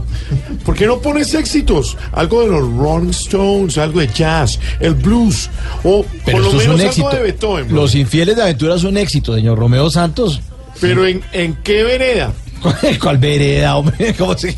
Ah, ¿qué En tal esto? Sí. Soy el único Romeo que canta como Julieta. ¿En dónde es? En me, en me pica aquí. En Me Pica aquí seguramente. Hoy estamos hablando acerca de infidelidad por una, una columna que salió en el eh, periódico El Espectador eh, llamada ¿Por qué eh, ponemos los cachos los seres humanos? Escrito por María Pasión, la doctora Corazón. Pero lo bueno del estudio indica es que desde el hombre neandertal era solo. O sea, Sí, digo, el- el, man. Que hasta el neolítico. El, el mico ese buscaba por todos El lados. mico, sí. Uy, si por fueron partes. profundo ustedes, neandertal, neolítico. Sí, sí, señor. Ah, Es que está, eso, es que investigamos, James. No va a creer que esto está aquí improvisando. Bueno, se les vale. O sea, bueno, se nos vale. Y también se nos valen datos que tenemos de, de- de infidelidad. A ver. No, pues es que si ustedes quieren ser infieles, pueden irse para un país donde la poligamia esté permitida. Por ejemplo. Yo estoy acá en las islas de las poligamias. ¿Qué es esa joda? Gracias. Pueden tener de dos a diez mujeres. ¿Qué? ¿En dónde? En Afganistán, en Camerún, en Gambia, en Indonesia, en Kuwait, en Líbano, en Nigeria, en Somalia, por ejemplo, en Siria, en Tanzania, en, en Togo, en Uganda. ¿Qué tal son las mujeres de Tanzania, bro? No sé, como el, demo- Tanzones. como el demonio. Son tan la vuelta como el demonio de Tanzania. Aquí, aquí hay- aquí hay una ciudad donde uno puede tener media mujer, ¿eh? en Enanolaima. Ay, hombre. Numeral, numeral pondría cachos con. ¿Con quiénes pondrían cachos nuestros oyentes? Guillermo Useche pondría cachos con Dani, con María Auxilio Vélez, mis amores platónicos. Charles Cáceres pondría cachos con Vanessa de la Torre. Eduardo sí, Lala divina. pondría cachos con Silvia Patiño, Vanessa de la Torre y mi vecina de frente que está más buena. John W. Cubillos pondría cachos con Paulina Vega y Sofía Vergara. Y aclaro, con las dos al mismo tiempo. Opa. Garoso, garoso, Ay, quieto, calmado. Carlos Arango pondría cachos con Taliana Castro. Saluditos desde Manizales. Eh, Nelson Baena pondría cachos con Claudia Bamón. Divina esa mujer. Y Fernando Muñoz dice pondría cachos con Flavia Dos Santos para que me dé clases de sexología todas las noches. Pero, ven, pero, pero, pero solo mujeres. No hay la- ninguna mujer que ponga cachos con tipos. Pues no me no lo dicen. mujeres.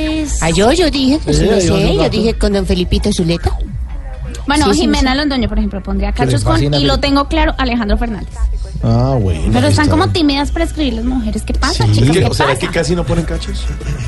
Pues estadísticamente. Estadísticamente dice que sí. Estadísticamente. Pero es que ellos no- Pero bien puestos. Sí, claro, no me pagan como uno que es bobo divulgándolo por Uno todas cuenta. partes. Y uno cuenta. Que El 82.28 de los hombres dice que sí, en cambio solamente el 42.33% de las mujeres acepta que ha sido infiel. Pero les tengo un hombre que lo dejaron solo ahí en la isla. No me digan. Sí, señor. ¡Barbarito! Le pusieron cacho. Ay, va a preguntarle. Mi hermano, yo tengo dos grandes hacer que volar. ¡Barbarito! Este disco espectacular de dos grandes. Eh, se llamaba más el disco Dos Mosqueteros. Eran Johnny Pacheco, de República Dominicana. Buenísimo. Gran director de orquesta y también un gran flautista. Y un hombre nacido en Cienfuegos, acá en Cuba, Félix Pupi Legarreta. Violinista, flautista, también cantante. Dos flautas, un director y esto es increíble. Los Saen. Ahora sí, ya Puerto Rico tiene un Oiga, Barbarito, qué buena música la suya, hombre. No, mira tú, eh, de poco- de poco, eh, Johnny Pacheco se hizo popular en los Estados Unidos a principios de los 60 con música cubana. Y esto es, digamos, eh, un homenaje que se le hace a Puerto Rico hablando de la santería cubana, de todos modos. Lo saben.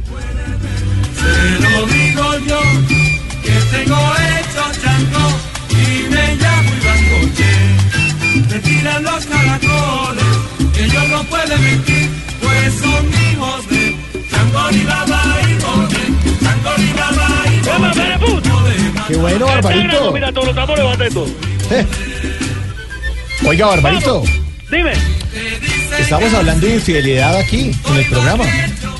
Bueno, le- ¿Cómo le ha ido usted con eso? eh, eh, no, no puedo ser infiel porque no tengo con quién, pero sí tengo muchas amigas. Sí. No sé cómo clasificarme yo.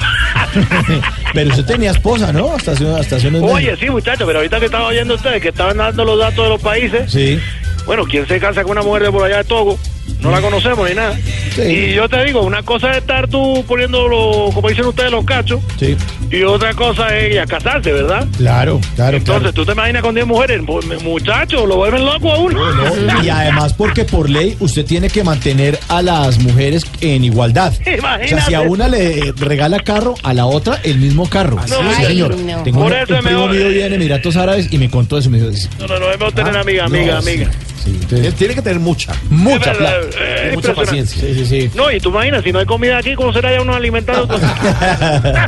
Oiga, Barbarito. Dime, dime. ¿Y cómo van las cosas por allá en la isla? Bien, bien, Fabricio. Pues, por estos días. Mauricio. Bueno, también, mándale un saludo especial. Por estos días ando, eh, bueno, todos preocupados con lo que está pasando en Cuba. Imagínate que están llegando unas personas que se hacen llamar eh, los testigos de Jehová. Uy, no bueno, le estos creo. llegaron con los americanos, ¿tú sabes cómo es la cosa? Claro. Y yo respeto mucho eso de la religión y todo. El problema es que madrugan a tocar la puerta a uno. Y a mí, por ejemplo, hoy me tocaron la puerta y me despertaron ¿Cómo así? ¿A qué horas fueron? a las 4 de la tarde, mira. Ay, pero ¿qué tal el vago? No, sea tan vago, hombre. No, tú sabes, tú sabes que mientras no hay trabajo, yo aprovecho para descansar.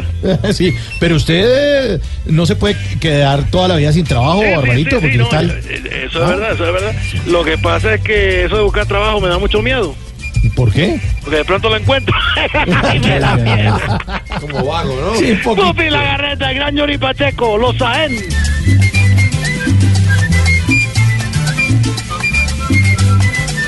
Ay, ay, ay. Oye, aunque te digo que la verdad, Señor. por estos días me siento algo desocupado. Mm. Y eso ha hecho que piense seriamente de verdad, la parte de buscar trabajo. Pero me falta una cosa, te digo.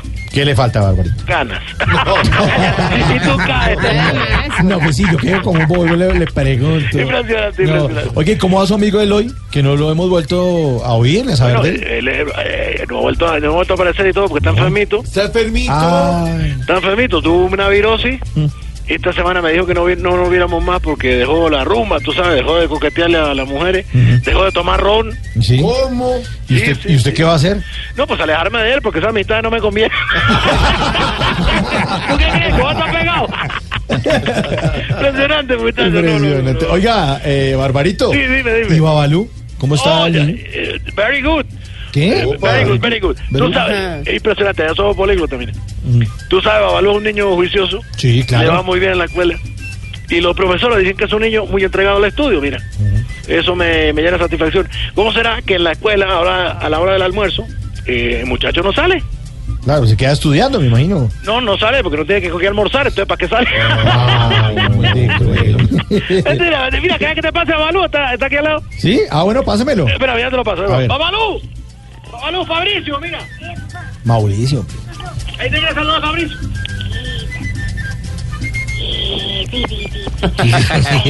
Aló, buenas tardes. Aló, buenas tardes, Babalú. ¿Con quién hablo yo? Con Mauricio. Eh, Patricio, ¿cómo estás tú, mi hermano? Mauricio, hombre. Bueno, también salúdamelo a él. Sí, una piña debajo del mar. ¡Eh, Patricio!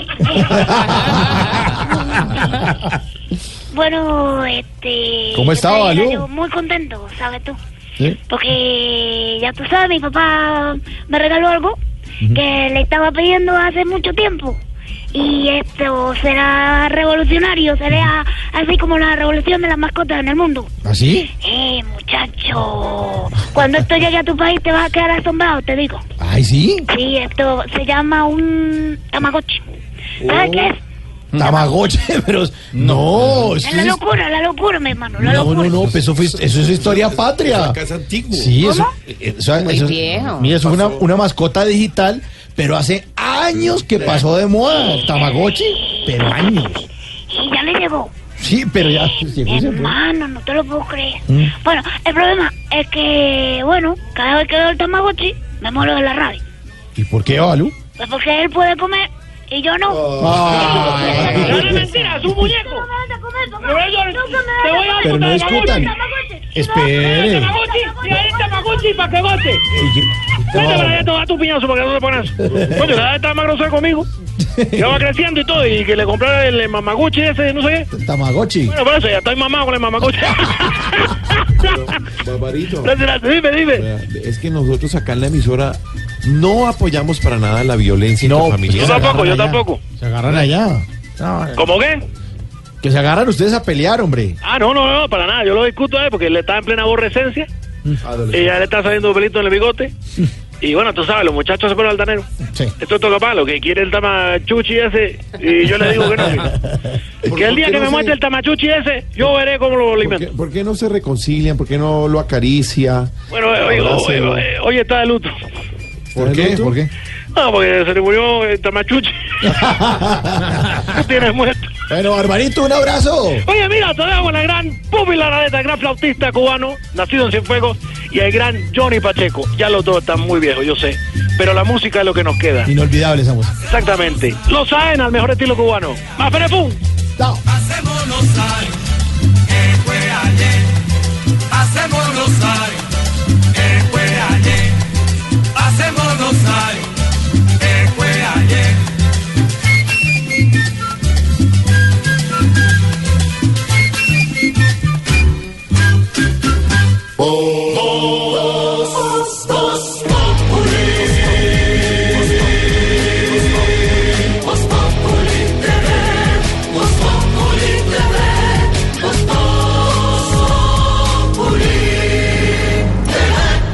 Momento para nuestra sección. Por algo será. Pregunta para Juan Lozano. La economía colombiana creció 1.3% en el segundo trimestre. Así lo indicó hoy el DANE tras revelar los resultados del Producto Interno Bruto del famosísimo PIB. Eh, y esta economía en crecimiento pues es inferior a la del año pasado, 1.3, está por debajo de la línea de lo esperado para los analistas, pero preguntémosle a nuestro analista, Juan Lozano. Juan, eh, si la economía creció, ¿por qué se habla de crisis económica? El crecimiento de 1.3 es insuficiente, no solo es inferior a los pronósticos, demuestra que estaba equivocado, como se ha venido equivocando una y otra vez el ministro de Hacienda en sus cálculos, sino que no es el requerido para poder asumir las obligaciones y las responsabilidades del Estado. Creciendo a esta tasa, el Estado no logra cumplir con sus obligaciones y es muy inferior a lo que se esperaba estuviera creciendo. Ahí está la imagen del presidente cuando firmaba uno de esos cheques diciendo que era cuatro, tres veces más el crecimiento frente al que realmente se presentó. Que la cifra no sea en rojo no quiere decir que sea una cifra satisfactoria, no, es grave. Y por eso hay que estudiar medidas de reactivación económica, sector por sector, qué se requiere para que la economía se vuelva a tonificar. Claro, hay unos países que están peor, siempre dirán que estamos mejor que Venezuela. No basta con mirar a los que están peor. Lo cierto es que la cifra no es suficiente para las necesidades del Estado colombiano. Y Colombia tiene más potencial. Hay que revisar los errores de política tributaria, los errores de política industrial, los errores de política productiva, corregir y enderezar el camino. Y si don Juanito lo dice, por, Por algo será. Esta cifra no es suficiente para la realidad en necesidad. Eso es como tener la alcancía para atesorar a medio llenar. Ya les toca metérsela toda para mejorar o economizar. Si sequía da la economía, por algo será. Por algo será. Por algo será. Si no hay pistas ni de inversionistas, por algo será. Y hoy, 15 de agosto de 2017, será el día en que marcarán libros de historia como el día en que dejaron las FARC 100% las armas. ¿Será? Hoy debería ser un día como de emoción, de hecho, de No, alegría, pues, medio eh, de todo. Pues Como dice un como- amigo, ojalá se lo cuenten los libros de historia. Sí, va a ser ojalá. como una noticia más. Mm. Pues de todos modos, ¿será que ahora sí, por fin, desarmados, entregadas las armas, alcanzamos la paz? ¿O cuál sería el camino más fácil que tiene Colombia para alcanzarla? Por lo menos ya va a convertir en un grupo político y eso ya es mucho. Pero, ¿qué tal que el Waze nos enseñe el camino? Aquí está el Rubén. Waze, vamos a meterle el dato. Empecemos. Avance 50 años y antes del giro cambie de carril y de pensamiento. Acelere hasta las próximas elecciones y no se vote a cualquier avenida. Mejor vote a conciencia. Antes de salir de las elecciones, llegue a la rotonda y dé la primera vuelta. Si en primera vuelta no pasa nada, aproveche la segunda vuelta para pensarlo mejor. Al llegar al pare obligatorio, no se detenga, siga trabajando por Colombia. Condúzcala por donde esté más despejado y llévela sana y salva por el mejor camino. Ha llegado a su destino. Estás escuchando Voz Populi.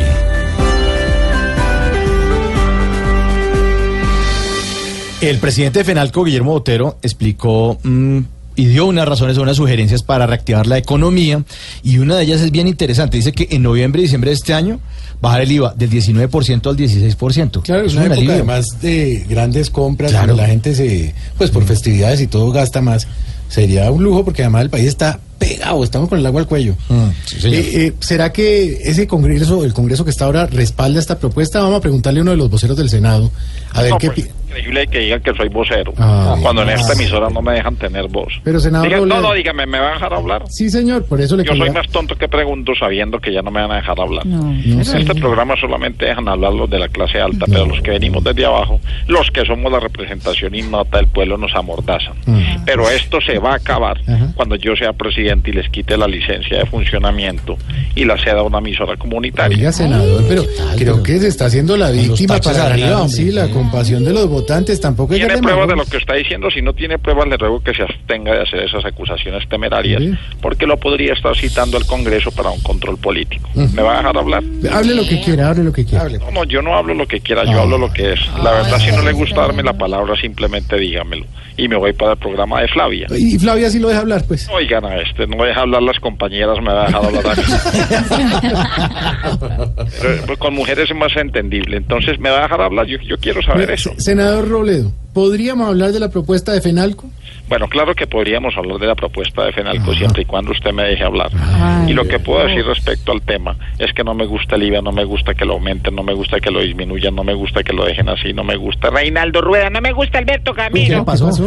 No, el espíritu que a veces me invade. Mejor sigo con mi campaña Conozcamos nuestras leyes. Apuesto a que desconocen la ley 4567, artículo 78, parágrafo 10 de 1991, que dice, va a ir al Teatro Jorge Isaac el 14 y 15 de septiembre.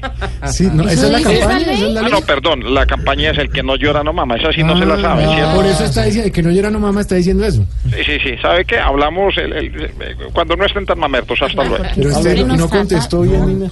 Oiga, cállese.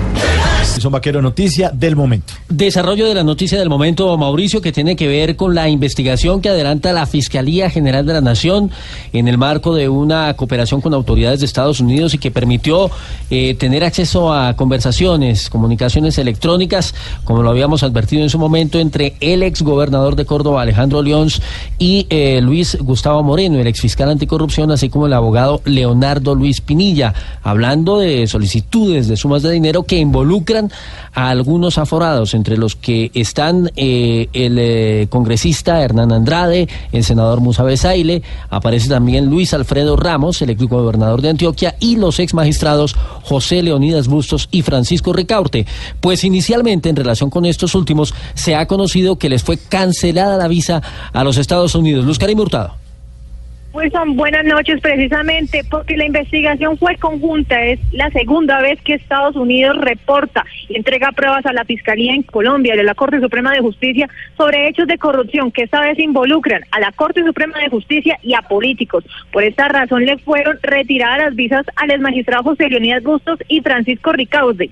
Este último intentó viajar en la última semana a Estados Unidos, pero ya tenía cancelado el documento. Las investigaciones continuarán por parte de la Fiscalía de la Corte Suprema de Justicia para resolver el mayor escándalo de corrupción en la justicia en ese momento en el país, ya que se habrían interferido varios procesos. Lo que ha trascendido en este momento es, en el, es que en el caso del Musa ahí se trata sobre procesos que adelanta la Corte Suprema de Justicia por hechos de corrupción en Córdoba. En el caso, el senador Andrade tiene que ver con el desfalco de Cajanal y que precisamente en 2014 la Corte Suprema de Justicia lo absolvió y declaró nula la investigación que adelantaba en su contra. Esa es la información que se emite en los últimos minutos desde la Fiscalía General de la Nación, Luz Karim Hurtado. Muy bien, Luz, pues a propósito de esa investigación conjunta y de la compulsa de copias que se ha hecho a la Corte Suprema de Justicia, la sala de casación de ese alto tribunal le ha solicitado a la Comisión de Acusaciones de la Cámara que obre también con prontitud y con diligencia a propósito de este escándalo que está involucrando a dirigentes políticos y a miembros o exmiembros de la rama judicial del más alto nivel. Por eso vamos inmediatamente al legislativo. María Camila Roa, ¿qué dice la Comisión de Acusaciones? Wilson, buenas tardes. Pues acabamos de hablar con el secretario general de la Comisión de Acusación, Juan Pablo Duque, quien aseguró en diálogo con Blue Radio que están dispuestos a responder a este pronto llamado que hace la Corte en la investigación a estos dos magistrados. Lo que pidió inmediatamente es que por favor la Corte le suministre todas las pruebas que tiene de esos supuestos nexos de corrupción que habría en el también de estos magistrados allí en la Comisión de Acusación en años pasados. Aseguró que una vez tengan estos documentos, tengan estas pruebas, se sentarán con ellos para hacer un trabajo conjunto y así pues poder determinar los hechos exactos en los que habrían incurrido en su periodo como magistrados. Aseguró que el presidente de esta comisión, Fabio Arroyave, el representante, se pronunciará en los próximos días. Mientras tanto, mantendrán reuniones, se reunirán mañana para fijar pues una posición conjunta, pero la respuesta inmediata que hace la Comisión de Acusación a la Corte es de colaboración y pues cooperación para que juntos pues puedan sacar adelante la investigación y determinar cuáles fueron los hechos exactos que allí en la Comisión de Acusación hicieron pues los magistrados José Leonidas Bustos y Francisco Javier Ricaurte. Disposición total de la Comisión de Acusación para trabajar en esta investigación, ¿o Wilson? Estás escuchando Voz Populi. Cortando por lo sano en Voz Populi. Cortando por Lozano, don Juan Lozano. Eh, muy buenas tardes, Mauricio. Un, un efusivo saludo para mis compañeros de la mesa. Sí, señor. Lindo. Don Juan, lo que sube. Eh, subiendo las acciones emprendidas por el Ministerio de Transporte en Colombia, Mauro.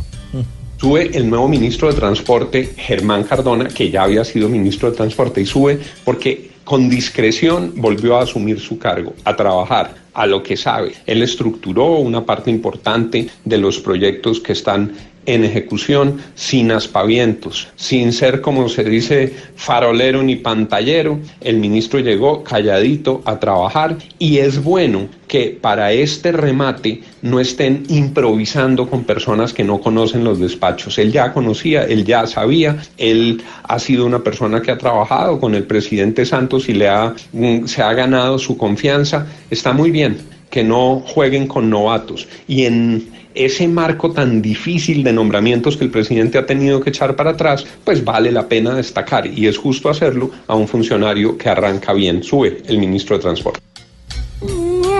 ¿Y lo que baja, Juan? ¿Qué, qué pasó? Maldito mosco. Sí, mucho mosco. Eso. Espántelo. ¿Me quiere picar? Dele ahí, eso. Tiene Dele como eso. cinco en la ¿O me pica usted o lo pico yo? Mire, tiene donde pararse. Baja lo que está sucediendo, Dios mío, ¿qué es esto? El relleno sanitario de Doña Juana, la canta. Chiste ahí, mosco. Ay, Baja la situación del relleno sanitario, doña Juana. Parece que les estuviera quedando grande. Oímos en Mañanas Blue a los responsables del relleno diciendo que para garantizar una buena operación habría que subir hasta en el 100% la tarifa. 100%. Eso es absolutamente inadmisible, absolutamente imposible, diría yo, dadas las condiciones del bolsillo de las gentes de Bogotá. Y el relleno no está teniendo una gestión social adecuada. Hay graves problemas con los vecinos. Los, las perturbaciones de orden público están resultando mal. Ojo con el relleno, ojo con el diálogo social, ojo con la concertación con las comunidades y ojo también con no ir a caer en que ahora los paganinis de todos estos errores sean los bogotanos a quienes les suban, como pretenden, 100% la tarifa. Cortando por Lozano, don Alcancé a Juan. agarrar de un ala. ¿Sí? ¿La gusta? De- de- mírelo, ahí está parado en la pared. Eh, Dele, dele. ¿Quiere que lo haga Eso. Cortando por Lozano, don Juan. Nos encontramos mañana.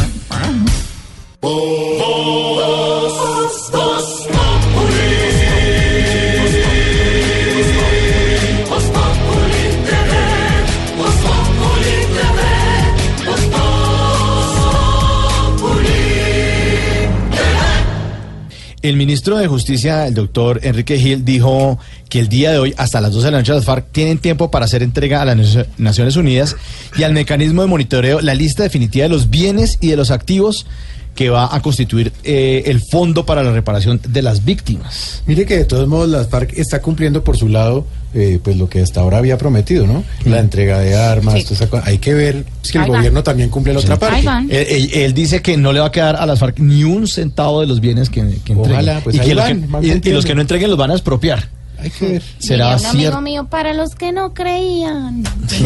¿Será que esto es mucho cuentico? No sé, hay que Oigamos mejor el cuentico de Voz Populi. Este es nuestro cuentico del día.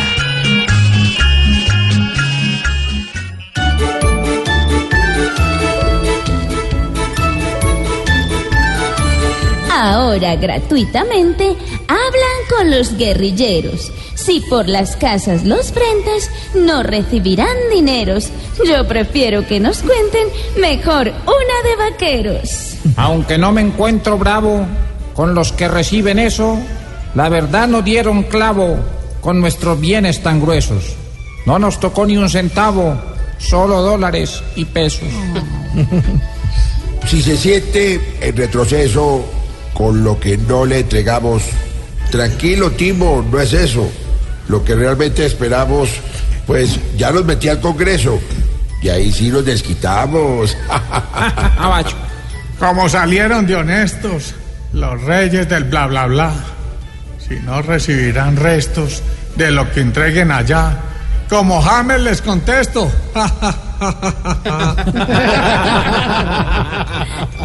De todas formas, esperen que va a pasar realmente. Desde hoy no se desesperen porque a los insurgentes el gobierno lo que quieren se los da inmediatamente.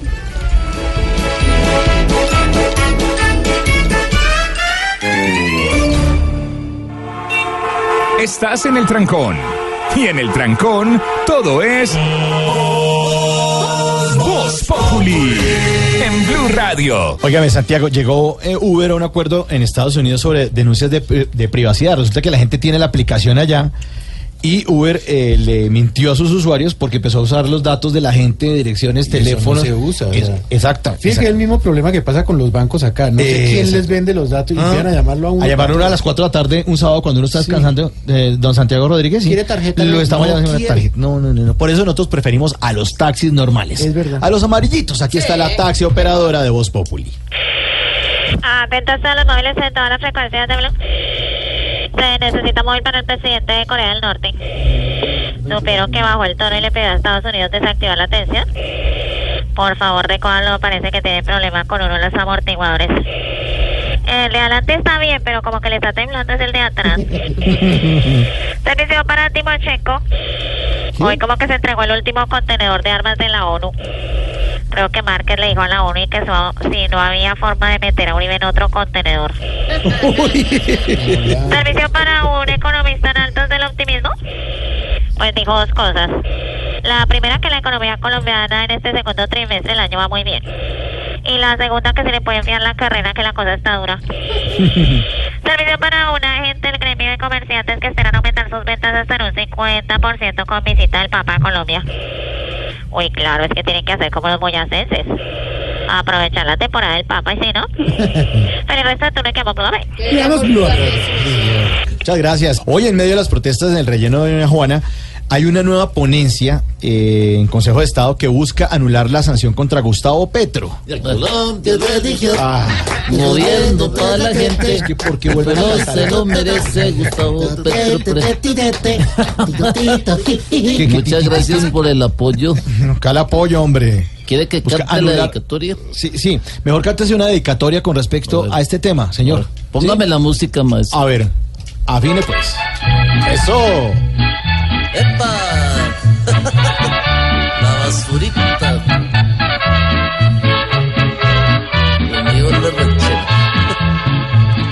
Hoy aún hay dudas. No sueltan a Petro por las basuritas. Todos me tiran, mas no me dejo. Cuando a todo el mundo. Yo te viví hablando, ya desde ese entonces nunca han parado, siempre me han dado. Déjenme grave, siguen buscando, siguen buscando, pero yo creo en el consejo. Pa' presidente el camino es largo y bastante amargo, pues cada día es más la envidia que causo yo. yo soy el mejor cantando. Aprovechemos, Bogotá ya lo eligió.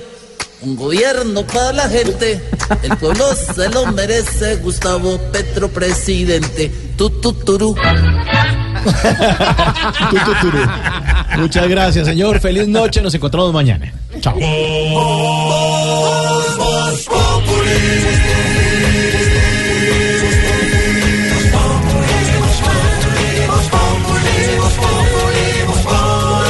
Lunes a viernes 4 de la tarde en Blue Radio.